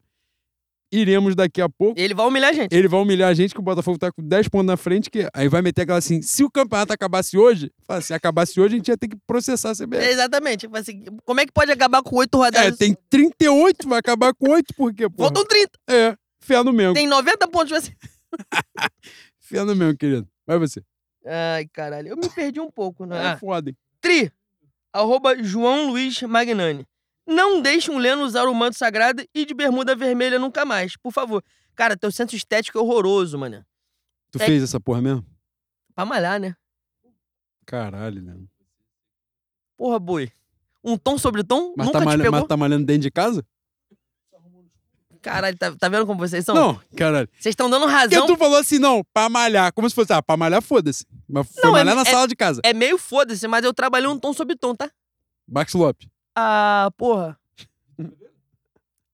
O Mago das Cores, Caralho. um negócio de. Ó. Tá vendo você é tá maldoso? É isso. O Caralho, o Vitor Pereira Vitor Pereira trabalha. metiu o Ronald McDonald, vermelho com amarelo. Meu Deus do céu. Não, não, não. não. Angustiante, Não, não, não. angustiante. Aí, aí você- Vermelho com amarelo. vocês angustiante. estão vocês estão me ofendendo, vocês estão me ofendendo. Vai, boi. Zé Gotinha Lulista. Arroba ZG underline C Oliveira. Malditos bois. Que isso? Que isso? Se isso não for o início de um novo projeto, eu vou arrumar um jeito de sair do centro, centro espírita, centro de Umbanda, e ir a Bangu protestar, o que é muito fácil. Dito isto, nesses anos, qual integrante da política rubro-negra mereceu mais cestas básicas de indenização de Vossa Excelência? Difícil. Todos eles mereceram. Mas a gente cita, como o Leandro muito bem falou, Landim, Danchi, BAP, Marcos Braz. Esses aí são os, os principais. Aí aqueles porra qualquer lá de conselhinho, isso aí é. A gente marca os caras, a gente relembra. Faz o fio aí, seu merda. A gente faz isso de marola, né? Mas esses aí não apito porra nenhuma. Esse aí a gente só lembra que eles são ridículos. Esse que. E na verdade, esse é o problemático que tu fala assim: você está fazendo isso por quê? Entendeu? Porque você não apita nada, você só tá sendo ridículo. Entendeu? Cara cu, os caras estão entrando com a cara, tu tá entrando com o resto. É isso. Só isso que tu tá fazendo. Mas enfim, né? Mas é bom a gente citar os nomes. Vai você. Delina Ascaeta. Arroba Lina Fernandes 19.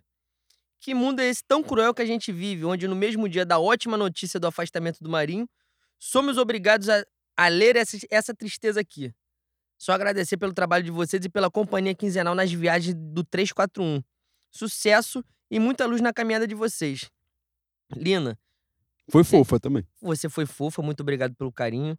Você já está ciente agora que você chegou até aqui, você ouviu a, a sua pergunta sendo lida, que o podcast não vai acabar. Daqui a 15 dias tem um outro projeto, mas tem a gente no mesmo estúdio falando as mesmas merda, mas de uma maneira diferente. É isso. Muito obrigado, meu bem. O Felipe, arroba Felipe Cabeção. Já fiz minha pergunta, mas você fez essa pergunta em outro momento aqui, então a gente não achou. Mas vai outra bem pertinente. Vocês vão fazer a gente chorar, tal qual os golpes de vista do suposto arqueiro do Santos? Não vamos, já explicamos no início que o podcast não vai acabar, então o Santos vai continuar te prejudicando mais do que a gente. É isso. Vai você. Calma aí que eu te... Nick, arroba... Cara, a dele foi pesada, tá? Eu vi mais cedo. Ele perdeu a linha pra caralho. Ele se perdeu. Nick, arroba Dutch Nick. Meu pai me abandonou na infância. Vocês, vocês farão o mesmo comigo agora?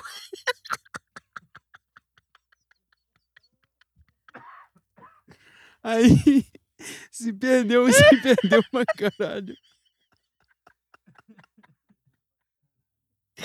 Qual é, mano? Não, na moral, na moral. Dá não, dá não. Não, Não, não, não, não, não, Alô, vai, pro, vai. não, alô, pro, pô, Não, alô, não, pro. hoje, hoje, hoje vai natura, hoje vai natura, Não, boi. alô, pro. Boi, hoje, Não, não é pra cortar, não. Não, pega. não, o cara não, fez, não. pô. Ele fez a hoje vai na mandou bem. atacada e vai no varejo, Mas foda-se. essa Porra. aí, caralho. Caralho, essa aí, Aí, essa é mesa de bar total, tá? aí, trabalhar com público é Caralho, foda. vai tomar. é difícil pra caralho. Mas não vamos. Não vamos sair pra comprar cigarro. Vamos continuar aqui. Estamos presentes. Vamos continuar. É, vai, vai, boi. Louro Morales, arroba Jay-Z The Creator. Pô, essa é foda, sempre, eu me amarro. Mestres em Ciências Ocultas pela Unibui. Porra. Estou puto da vida com o fim. Acamparei na frente do quartel mais próximo. Dito isto, dito isto, pergunto. Um, momento favorito de cada um na trajetória fenomenguística. Dois, não ter Bake Off Brasil na quinta curou o pubs de paçoca do Valzir Uruguai?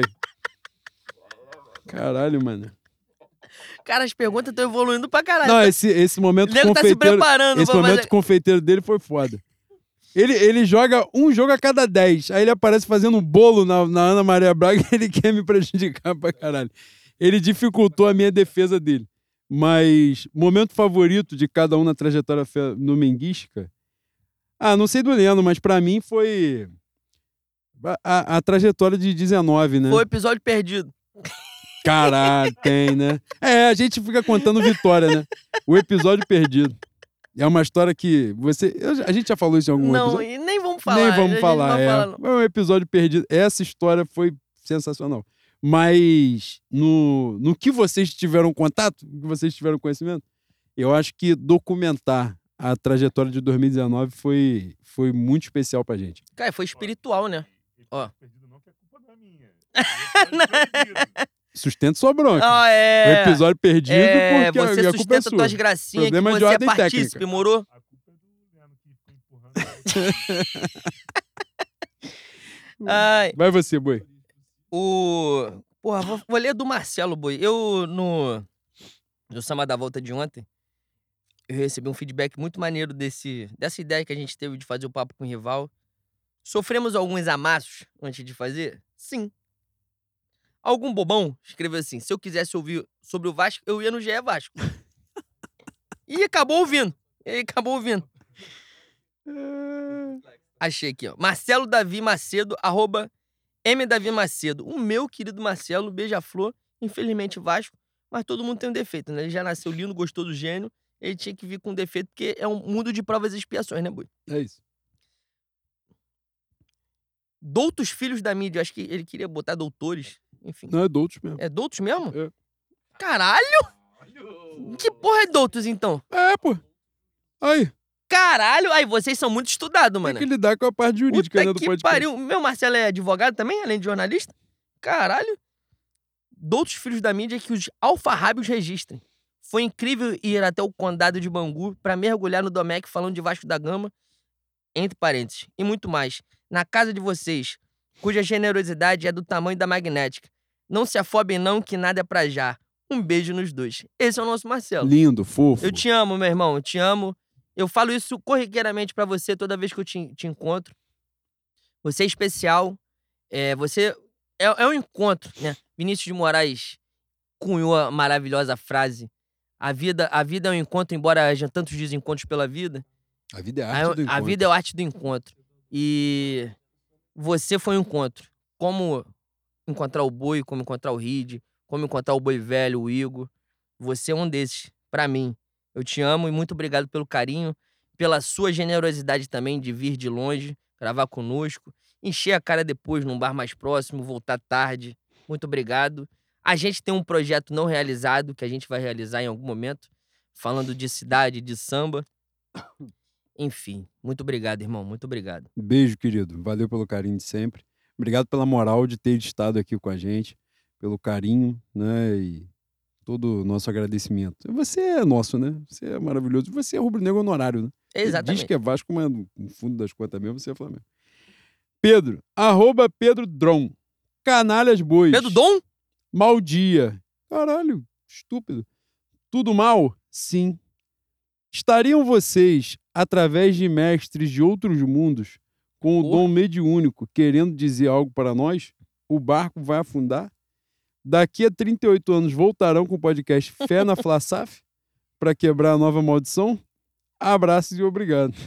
Abraço, querido. Não, não pretendo. Agora, se alguém quiser comprar o podcast também, pode comprar, que porra, pelo Todo homem tem seu preço, pô. Ah, com certeza, né? Isso aí é de valores O Sérgio- morais. Os- Negócio de moralidade Ah. perdeu lá nos 15 anos no Pentágono, né, Porra, boi? Tô tendo que, tô tendo que torcer Perdeu pro lá time no do Marcos intendente, Braz. né, boi? Perdeu e foi embora. Tô tendo que torcer pro time do Marcos Braz. Sérgio Felipe, arroba Sérgio Felipe. Grande abraço, Leno. Ontem nos encontramos no Samba da Volta e trocamos uma ideia. Parabéns demais pelo programa. Forte abraço. Forte abraço, querido. Mandei um beijo pra você no início do programa, como prometido. Minha palavra é minha lei, né, boi? É isso, com certeza.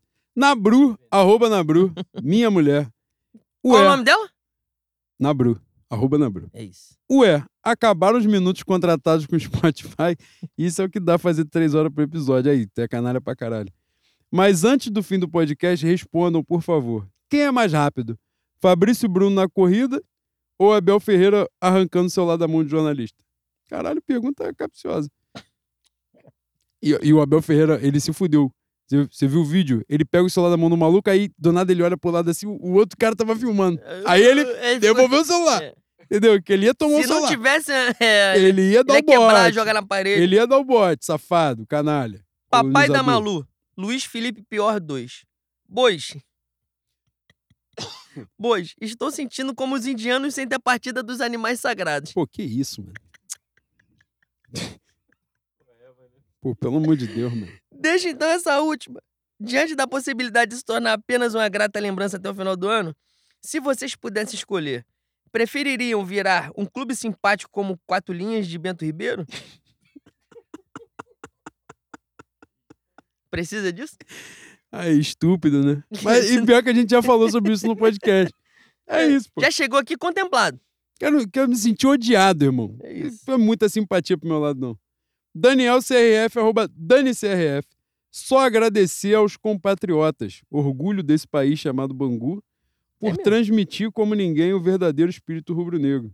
Ficaremos órfãos da mediunidade, da irreverência e da contundência de vocês sobre pautas do Flamengo. Muita força na caminhada e fé no Mengo Eterno. Fé no Mengo Eterno, mas nós vamos continuar. Vocês acham, acharam que a gente assumiu, mas a gente vai ficar porque a gente é ruim pra cacete, vaso ruim não quebra. A gente vai seguir aqui. Daniel, você sempre fala do nosso país chamado Bangu, eu não, não tivemos ainda o privilégio, eu pelo menos não tive, de te encontrar em algum lugar. Caso a gente se encontre. Não, eu- é, mas ele é do outro lado. Eu já troquei ideia com ele, ele é do outro lado. Eu- acho que ele mora lá pelo. Pô, tô dando. não. não, tu vai dar o um- endereço do maluco, pô. Ele mora perto do Colégio Bangu. Quem quiser matar ele. Mentira. Aí perto do colégio de Bangu pode ser uma porrada de rua, É né? É isso. isso. Pelo menos deixa Mas você vai ter um trabalho pra encontrar ele. pô. Vai ser difícil, não vai ser fácil, não. Então, um beijo, querido. Obrigado pelo carinho. Maltrício, CRF, arroba malCRF. Tô muito triste, sem condições de levantar pauta. Nesse momento lixo que vive o nosso Flamengo, selecionem bem o que vamos falar. O desabafo é característico do programa, mas certas pessoas não merecem o ódio de vocês na despedida. A mensagem de vocês já foi passada. Por favor, votem um dia. A gente vai voltar um dia e daqui a 15 dias, né? Incrível. Exatamente. Mesmo lugar. Querido, muito obrigado pelo carinho. Desculpa pelo clickbait. Desculpa pelo desespero. Mas tem coisas que. Pô, o capitalismo é selvagem, né? E o, o, o marketing e a publicidade nos ensinaram assim. A gente na Simons, a gente que estudou na Simons, fez um técnico ali em Padre Miguel, a gente aprendeu assim. Nos perdoe, por favor. É... Time do Tinhoso, arroba Heitor Félix, ALM. Queridos bois, primeiramente, muito obrigado por tudo e por ter a honra de ser sósia de Leno Lopes. A pergunta é a seguinte: diante de tantas lesões, o Marinho achou que era médico e se autoexaminou. Agora o Hospital do Fundão acaba de ganhar um belo reforço. Cara, podiam tacar ele na, na Bahia de Guanabara, né? Esse estrume, esse lixo. Mas aparentemente ele vai pro São Paulo. Não vai reforçar o DM, não. Médico. Cara, eu tô aqui procurando outra pergunta e eu passei pela pergunta do Nick de novo, mano. E eu vou rir Não de novo, como, como, mano, se eu não estivesse lendo pela primeira vez. Não tem como. Aí, foi a pergunta mais canalha de todas Não, até a hoje. gente, a de gente todas. grava essa porra há cinco temporadas. Não, de longe, de longe. Não- longe não é tem competição.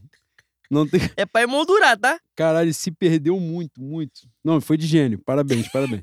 Denilson Queiroz. Não tenho perguntas.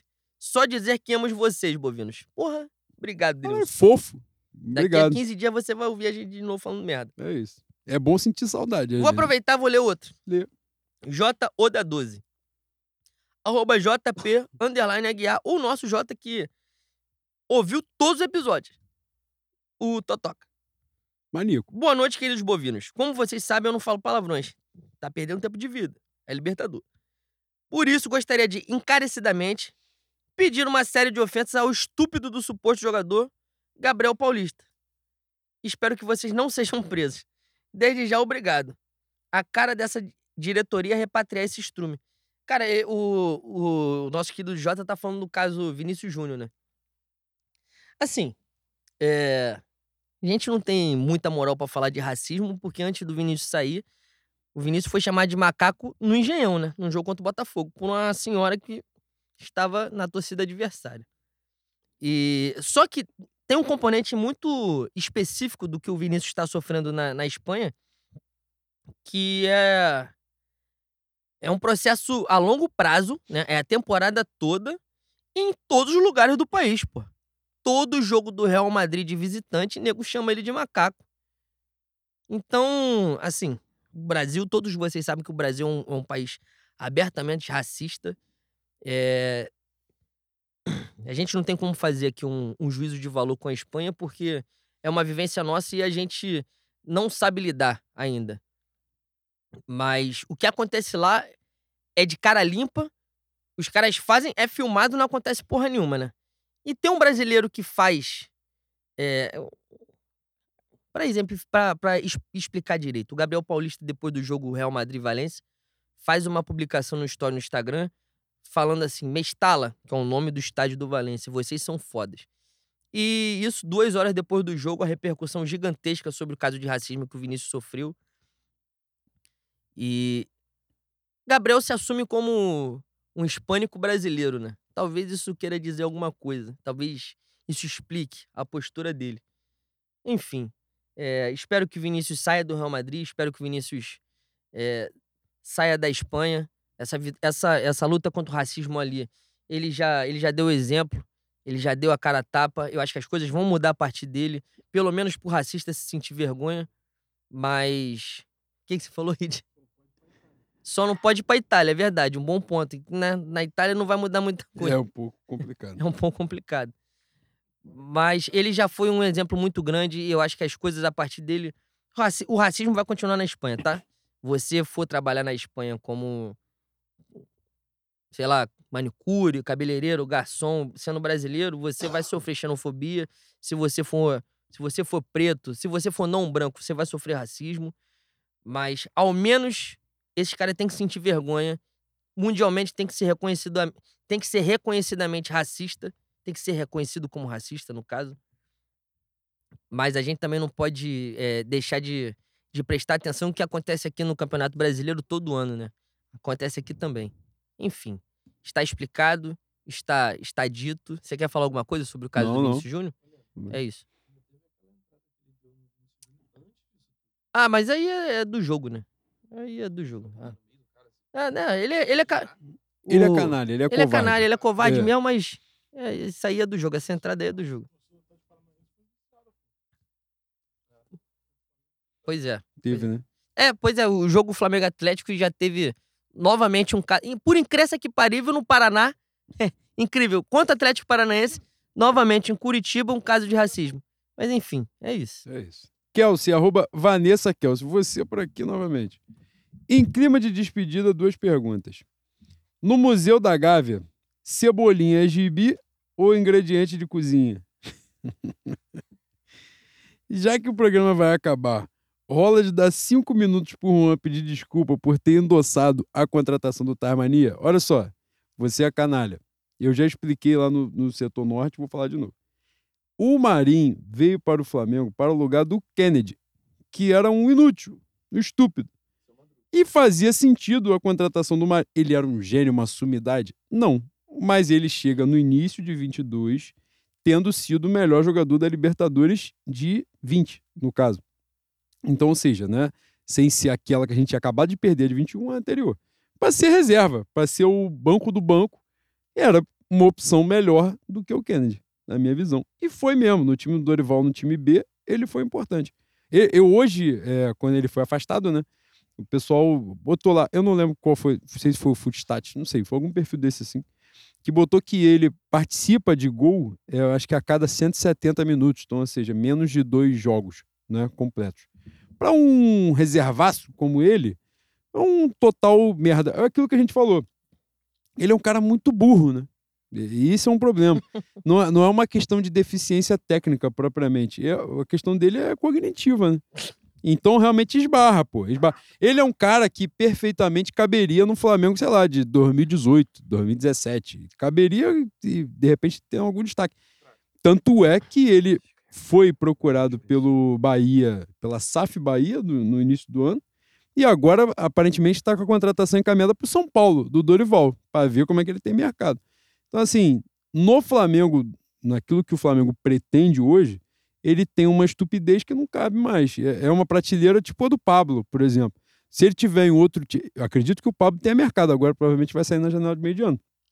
Mas no Flamengo não cabe. Né? O maluco ficar se resumir da bico para frente, né? a escorar antecipada, tronco, porrada e tal. Não, ele vai destoar. Tá aí, ele não nem, nem entra em campo. Então é mais ou menos isso. Sobre o cebolinha, ingrediente. Pô, aí, tá difícil defender, tá? Nossa senhora. Ah, e pior que tem jogo do Flamengo, o pessoal fala assim, pô, esse é jogo pro Cebolinha. E normalmente é mesmo, porque quando fala que é jogo pro Cebolinha é porque tem espaço para ele entrar. O jogo do Flamengo Cruzeiro aconteceu isso. No intervalo todo mundo, porra, é jogo do Cebolinha. Ele entrou, ele pegou na bola 300 vezes. O negócio é que ele não sabe o que fazer com a bola. Então, assim, era jogo para ele mesmo, mas se ele tivesse numa fase minimamente razoável, né? É complicado pro lado dele. Mas vai você, Boi. Lucinha, arroba Lúcia C.S. Viana. Queridos bois, logo hoje, dia que eu faço 40 anos torcendo para o mais querido, eu estava na final de 83 com 10 anos. E ali disse pro meu pai botafoguense que seria flamenguista o resto da história. Que eu seria flamenguista e o resto é história.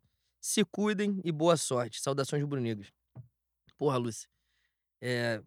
Fofa. Muito fofa. Muito fofa. Um, um relato de sangue quente, tá, pai? O, o boi. Fala pro pai que é Botafogo, que você vai ser Flamengo, hoje a gente sabe o, o, o, o trauma que Botafoguense tem com a gente, né? Sim, sim.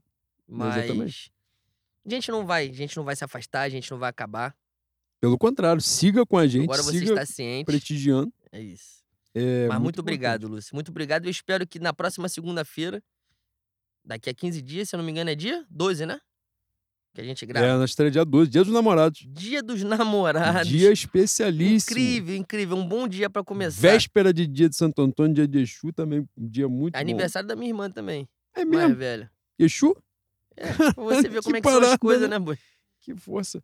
O cansaço ainda rege... Ah, não, não. Ai, puta que. Mestre Mug. Nós já estamos em junho, pelo amor de Deus. Arroba JV Silveira 97. Grandes jornalistas formados por Juca Kifuri. Deixe-me perguntá-los. Que parece a gestão de crise do Flamengo, dando feliz aniversário para o Marinho e depois anunciando o afastamento dele no episódio ocorrido semana passada. A gente abordou isso aqui, mediúnicos que somos.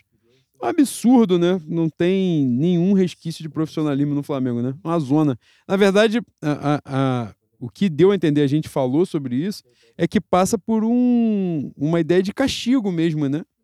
É um castigo mesmo ao jogador, não é só a punição, né? O afastamento e tal. Essa, essa parte de você noticiar uma semana depois é um absurdo, né? Sem qualquer. É, por mais que a gente não goste do jogador, eu acho que é um tipo de exposição que não cabe. Eu acho que não, não vale, não é? Você já tinha afastado, poderia ter comunicado isso em outro momento, os caras não fizeram. Achei que é uma famigerada covardia, filha da putagem, essa é a verdade. Vai você, boi. Eita porra, perdi. Ah. Gabriel Miranda, arroba. Mirandovski, eu acho que é isso. Em clima de saudade, já que o Fé no Mengo foi de peido mestre, fica a pergunta. Qual dos noventa e tantos episódios é o preferido dos senhores e por quê? Cara, eu acho que os melhores episódios foram antes da, da final da Libertadores, né? Que a gente grava emocionado. A gente faz discursos epopeicos aqui. Da Libertadores de 19, no caso. Acho que das duas. Da, da, da- o da final da Libertadores 19, eu chego a falar até da profecia do Calil, né? Eu acho que esse foi um grande episódio também. Talvez seja o maior, talvez seja o, o melhor que a gente que a gente fez. A gente falou, porra, talvez a gente leve jeito pra essa porra aqui mesmo. Foi, foi maneiro, foi maneiro de fazer. Depois a gente poder vir aqui, né, de, com bandeira enrolada, com faixa, a porra toda. Foram... A gente teve uma série de momentos, assim, muito, muito especiais, né? Mas, como falei, acho que a, a trajetória, a gente poder documentar a trajetória de 2019, as oscilações dela, né, os momentos merda, os momentos bons, isso daí foi, foi muito maneiro, né, pra gente. É... Tiago Piccoli, arroba Piccoli CRF. Cara, se isso for verdade, eu vou chorar. Não chore. Como serão minhas manhãs de terça-feira indo trabalhar sem ter vocês no meu ouvido? Vou ter que puxar assunto com o motorista do 98. Ai, não faz isso não, mano. Pô, de manhã é foda. O cara já não quer estar ali, ele tá trabalhando porque ele precisa. Ainda vai puxar um assunto merda com ele qualquer terça-feira de manhã, é sacanagem. Bom, seja o que for, desejo muito sucesso e luz na caminhada de vocês. Beijo aqui de um fã silencioso. Beijo, querido. Obrigado pelo carinho. E, deixe de ser silencioso. Não seja silencioso. Interaja mais vezes com a gente, que a gente fica muito feliz. E continue né, conosco nessa caminhada, construindo a caminhada e construindo o que virá. Vai você, Boi. Victor Almeida, arroba Victor Almeida 1. Bois, tenho apenas a agradecer a companhia nesses anos, o desabafo nos momentos difíceis, as incontáveis risadas ouvindo o podcast e as posições sempre necessárias na nossa caminhada. Sucesso nos projetos e espero reencontrá-los por aí. Vai nos reencontrar daqui a 15 dias, né? Pra você ver como a palavra tem poder. É isso. Um grande abraço e saudações rubro-negras. Obrigado, querido. Daqui a Saudações 15 dias, mas daqui a 15 dias estamos aqui. Eu espero que você apareça de novo na pauta dos ouvintes e faça uma pergunta, pergunta, pergunta mesmo. Ou se puder só falar que a gente é, é maravilhoso, gostoso, lindo, é bom também. Que, Tá né? precisando desse, gente desse precisa. afeto, Boi? É. A gente precisa um pouco de carinho, né? A vida é um, é um pouco amarga. Boi. Esther, arroba Esther Portelha. Vou puxar o pé de vocês. Foi isso que ela falou. Eu não sei o que ela quis dizer, se ela é uma entidade, se ela não está mais entre nós e aparentemente vai ficar obsediando todo mundo. Mas, então, como ela não fez, um beijo para ela, obrigado pelo carinho. Não vai precisar, não, não haverá necessidade disso. Estaremos aqui daqui a 15 dias. Eu vou fazer minha última. Renan Melo, arroba Renan Zen, underline. Bois, tenho muita coisa para dizer não. Aí é foda, abrir assim é pica. Só queria agradecer pela imensa companhia em diversos dias bons e vários dias bem merdas também. Vocês não sabem, mas são um refúgio de um dia ruim de alguém. Acredito que mais gente se sente assim, também como se fôssemos amigos próximos. Pô, você foi muito fofo, você me emocionou sem eu ter bebido um gole de Domec. É isso. E isso que é foda. Obrigado pelo carinho. E vocês não fazem ideia. Leandro vai fazer a última, a última pergunta dele, mas eu quero aproveitar esse gancho para falar. Vocês não fazem ideia do quanto. Eu sempre bato nessa tecla. Isso aqui é troca. Isso que a gente fala para vocês, as interações que vocês têm com a gente. Não só a gente olhar lá o número de audições crescendo, não. Isso é maneiro porque né, dá aquele gás assim de, pô, a gente tá no caminho certo, tá fazendo um negócio bacana, que tá agradando o pessoal. Mas a interação que vocês têm com a gente, o carinho que vocês têm, é muito importante. Isso aqui pra gente é sessão de terapia mesmo. A gente senta aqui, segunda-feira de 15 em 15 dias, fala um monte de groselha, mas a gente chega aqui, aí fala um monte de groselha, chega no final, a gente lê as perguntas de vocês.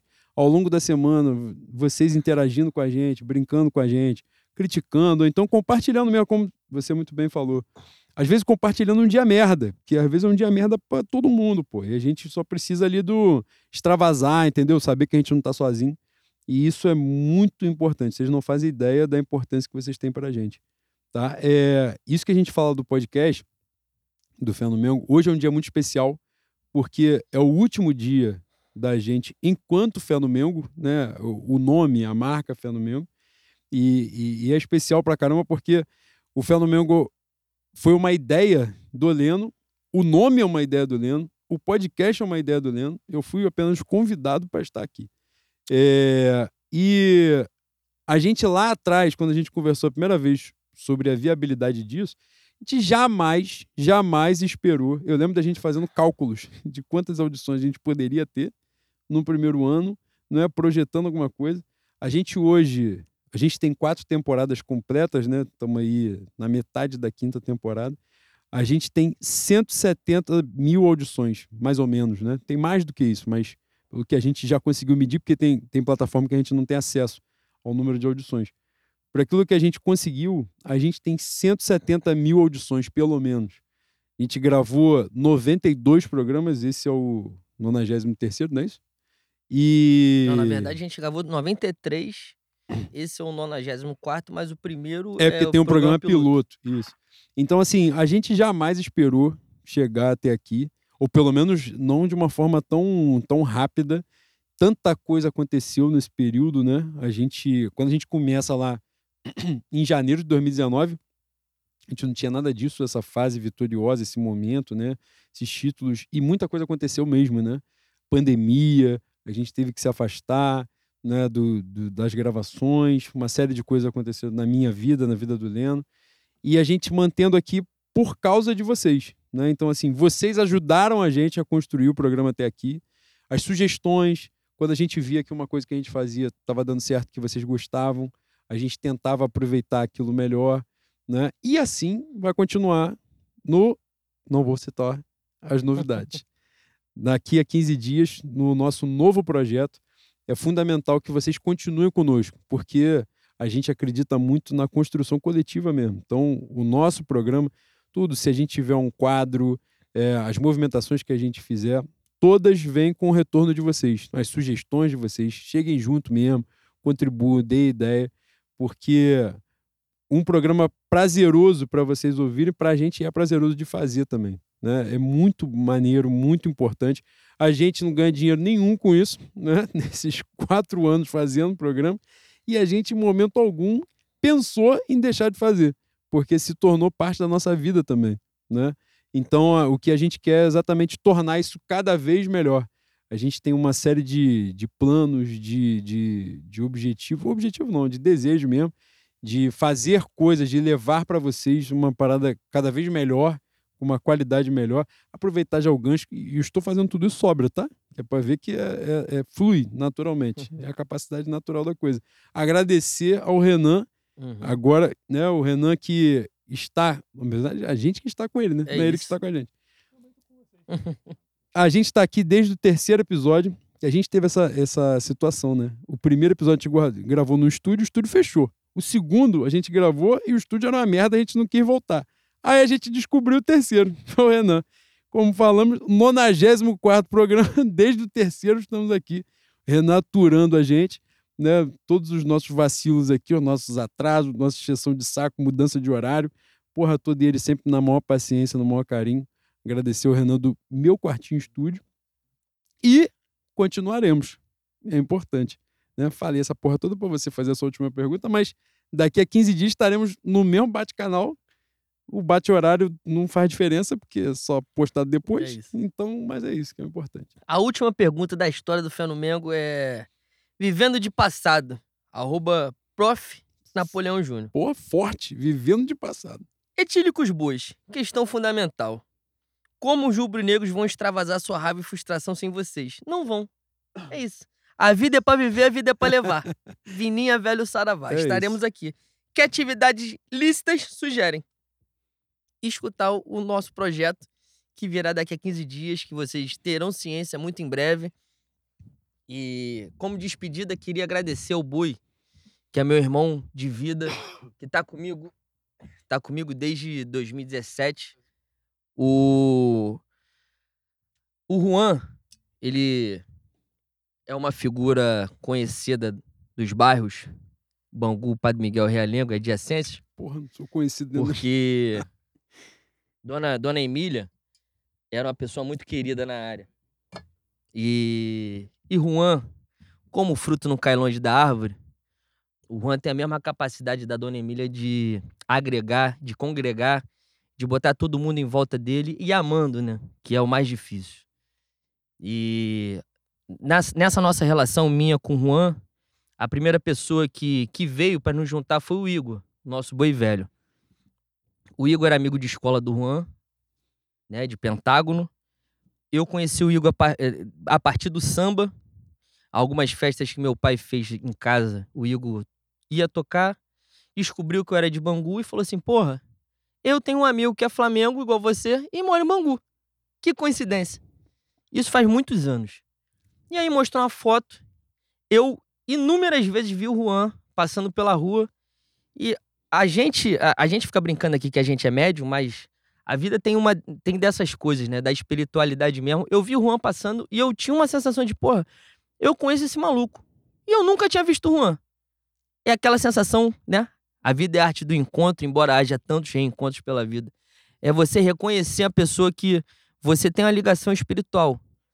E eu vi o Juan passando várias vezes com a camisa da mocidade e o cordão preto, né? O terço preto. De vez em quando ele andava com a palha no, no tornozelo também, que é a palha de macumbeiro. Quem é do babado sabe quem é. Eu estou hoje com o terço que o Juan andava. Juan hoje é meu irmão, ele aceitou é, entrar nessa loucura aqui, que é o, o, o podcast. É, era uma ideia que a gente não tinha noção de onde ia chegar. Chegou muito longe para o tamanho que a gente tem. É, não tem ninguém por trás, sou eu e Juan é, custeando as gravações, perturbando o Renan. E ser reconhecido na rua por vocês com imenso carinho, chamando a gente de boi, as mensagens que vocês mandam no Twitter, no Instagram. Bicho, isso isso dá uma dá um norte, sabe? É isso tudo e não, não é que explique, mas dignifica tudo que a gente faz aqui. A gente não faz com pretensão de ser conhecido, de ser famoso, de ganhar dinheiro. Embora em algum momento vai ter que pingar, né, Boi? Porque. Não vou reclamando. Pois é. A gente não. A gente gosta de dinheiro também.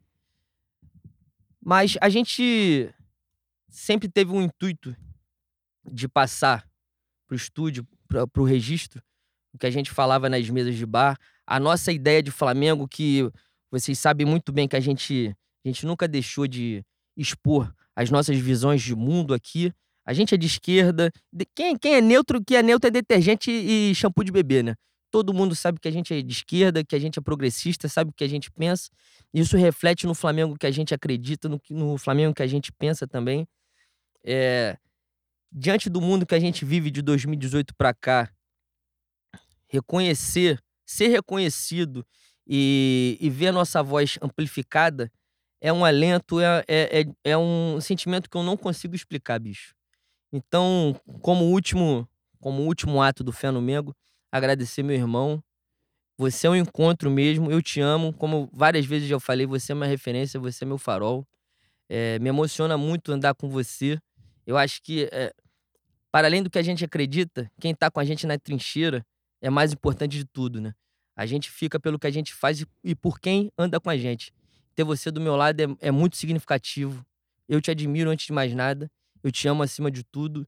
Eu espero que o projeto tenha vida longa, que a gente consiga chegar a mais pessoas, sem falsa modéstia nenhuma. Eu sei, eu tenho ciência, plena ciência que o que a gente faz aqui é importante, é diferente. Eu sei que lá dentro a gente incomoda e a gente vai incomodar muito mais, porque o Flamengo é a coisa que a gente mais ama na vida. O futebol é das, das coisas que menos importa a que mais importa e acaba sendo reflexo da sociedade, do mundo que a gente quer que a gente viva. Que os nossos, nossos filhos, nossos netos, nossos amigos vivam. E se a nossa maneira de lutar hoje, com mais, mais audições, com mais reproduções, é o Flamengo, a gente vai até o fim e a gente vai junto. Te amo, muito obrigado. Foi uma honra andar com você até aqui, nessas cinco temporadas.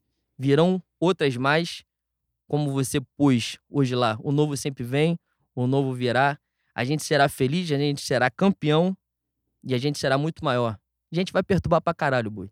A gente vai perturbar pra caralho. É isso. Muito é. obrigado. Te amo, Bui. Obrigado. Eu te amo demais. Já falei, momento rasgação de seda, mas é importante. Você mudou a rota da minha vida. Eu jamais, jamais esperei, nunca me visualizei falando no microfone assim, né? Com, papel de comunicação, vamos dizer, né? que é basicamente o que a gente faz aqui. Nunca me imaginei fazendo isso. E você deu um, um novo norte para a caminhada. E é um privilégio poder fazer isso com você, é, ver o talento que você tem, né? É, compartilhar disso, estar tá aqui, testemunhar né? seu, sua evolução, seu amadurecimento, você expondo, botando para fora toda essa capacidade que você tem. As pessoas adoram você e é fantástico poder ver isso de perto, né? Ver o carinho das pessoas por você e ver por que elas têm carinho, né? E dizer para vocês que vocês têm carinho com razão mesmo, que ele é maravilhoso, ele é fantástico de, de se conviver, de, de trocar né, energia. E eu te amo muito, você é meu irmão. Chegamos até aqui, como falei, a gente não esperava chegar tão longe, tão rápido, né? Que para a gente é muito significativo poder chegar aqui e falar que a gente teve 170 mil audições, né? Para outros né, canais de YouTube, para isso, para aquilo que qualquer um passa lá e, e, consta como uma visualização, pode ser um número pequeno, mas para a gente não é não, sabe? 170 mil vezes alguém foi lá e apertou o botãozinho para ouvir a gente. E a gente ainda tem o controle em algumas plataformas da quantidade de minutos que as pessoas nos ouvem, né? Então, assim, e as pessoas ouvem mesmo, real. A gente estava brincando aqui antes da gravação que a, a, ideia original do programa era ter 45 minutos, né? A gente começou assim, fez assim, um determinado programa a gente se estendeu um pouco, fez acho que um programa de uma hora e vinte, uma hora e meia, coisa do tipo. E aí, quando a gente voltou para o tempo menor, a gente tomou esporro. Que a gente, porra, vocês já gravam só de 15 em 15 dias, por que, que vocês vão fazer um negócio só de 40 minutos? Então tem que fazer mais. E aí, nessa, a gente foi aumentando, aumentando. E vocês sempre ouvindo, na verdade, as audições crescendo. E essa sensação de que a gente está fazendo a coisa né, do jeito certo. Mas o fundamental, sem jamais abrir mão daquilo que a gente acredita. Né? Da importância que o Flamengo tem na nossa vida, é, grande amor da nossa vida, mas sem a gente abrir mão da nossa visão de mundo, daquilo que a gente quer para o Flamengo, de como a gente enxerga a sociedade, do que o Flamengo pode fazer exercendo, cumprindo a sua função social de maior instituição cultural do planeta Terra. Então, isso cabe a gente, né? Esse resgate, essa defesa, não só apenas a gente, mas também a gente, e a gente não abre mão. E essa caminhada só é significativa porque tem vocês, todos vocês que nos ouvem, que participam com a gente, que interagem com a gente. Muito obrigado a todos os envolvidos, a todos os ouvintes, a todas as ouvintes, as pessoas que vieram aqui em vários momentos, que participaram desse programa, que estiveram aqui no estúdio, como hoje estão Marcos Ângelo, Ricardo e o Ride o Renan também, óbvio que a gente agradeceu, mas pessoas que participaram dos programas, né, que gravaram com a gente, contribuíram lá na primeira temporada, quando a gente às vezes tinha 200 audições no programa. Né, eu gosto sempre de agradecer ao, ao Caio Belange, que tem um podcast gigantesco e veio aqui Rio. de ônibus, o lado B do Rio, veio aqui de ônibus, pagou a passagem do bolso dele, veio e voltou, deu essa moral pra gente. O Theo Benjamin, que já estava estouradíssimo, que foi a primeira vez que a gente furou a bolha mesmo, de verdade, sincera, foi com ele. A mesma coisa, pegou o carro dele, veio, veio aqui duas vezes. A segunda vez veio de trem. Que deu uma merda no carro dele. Deu uma merda no carro dele. Ele, ele fez questão de vir de trem. Então, a essa rapaziada a gente agradece porque é, acreditaram na gente de alguma forma. Uhum. E hoje, tanto tempo depois, eu espero que eles é, estejam felizes. E se sintam parte, né? Exatamente, se sintam parte disso e e espero que vocês se sintam é, satisfeitos de terem apostado em uma coisa que deu certo, que não frustrou vocês, que de alguma forma também não decepcionou vocês. Isso é muito importante. E é isso. Muito obrigado pelo carinho de sempre. O último, boi. Pela última vez. Fé no Mengo, rapaziada. Fé no Mengo, rapaziada.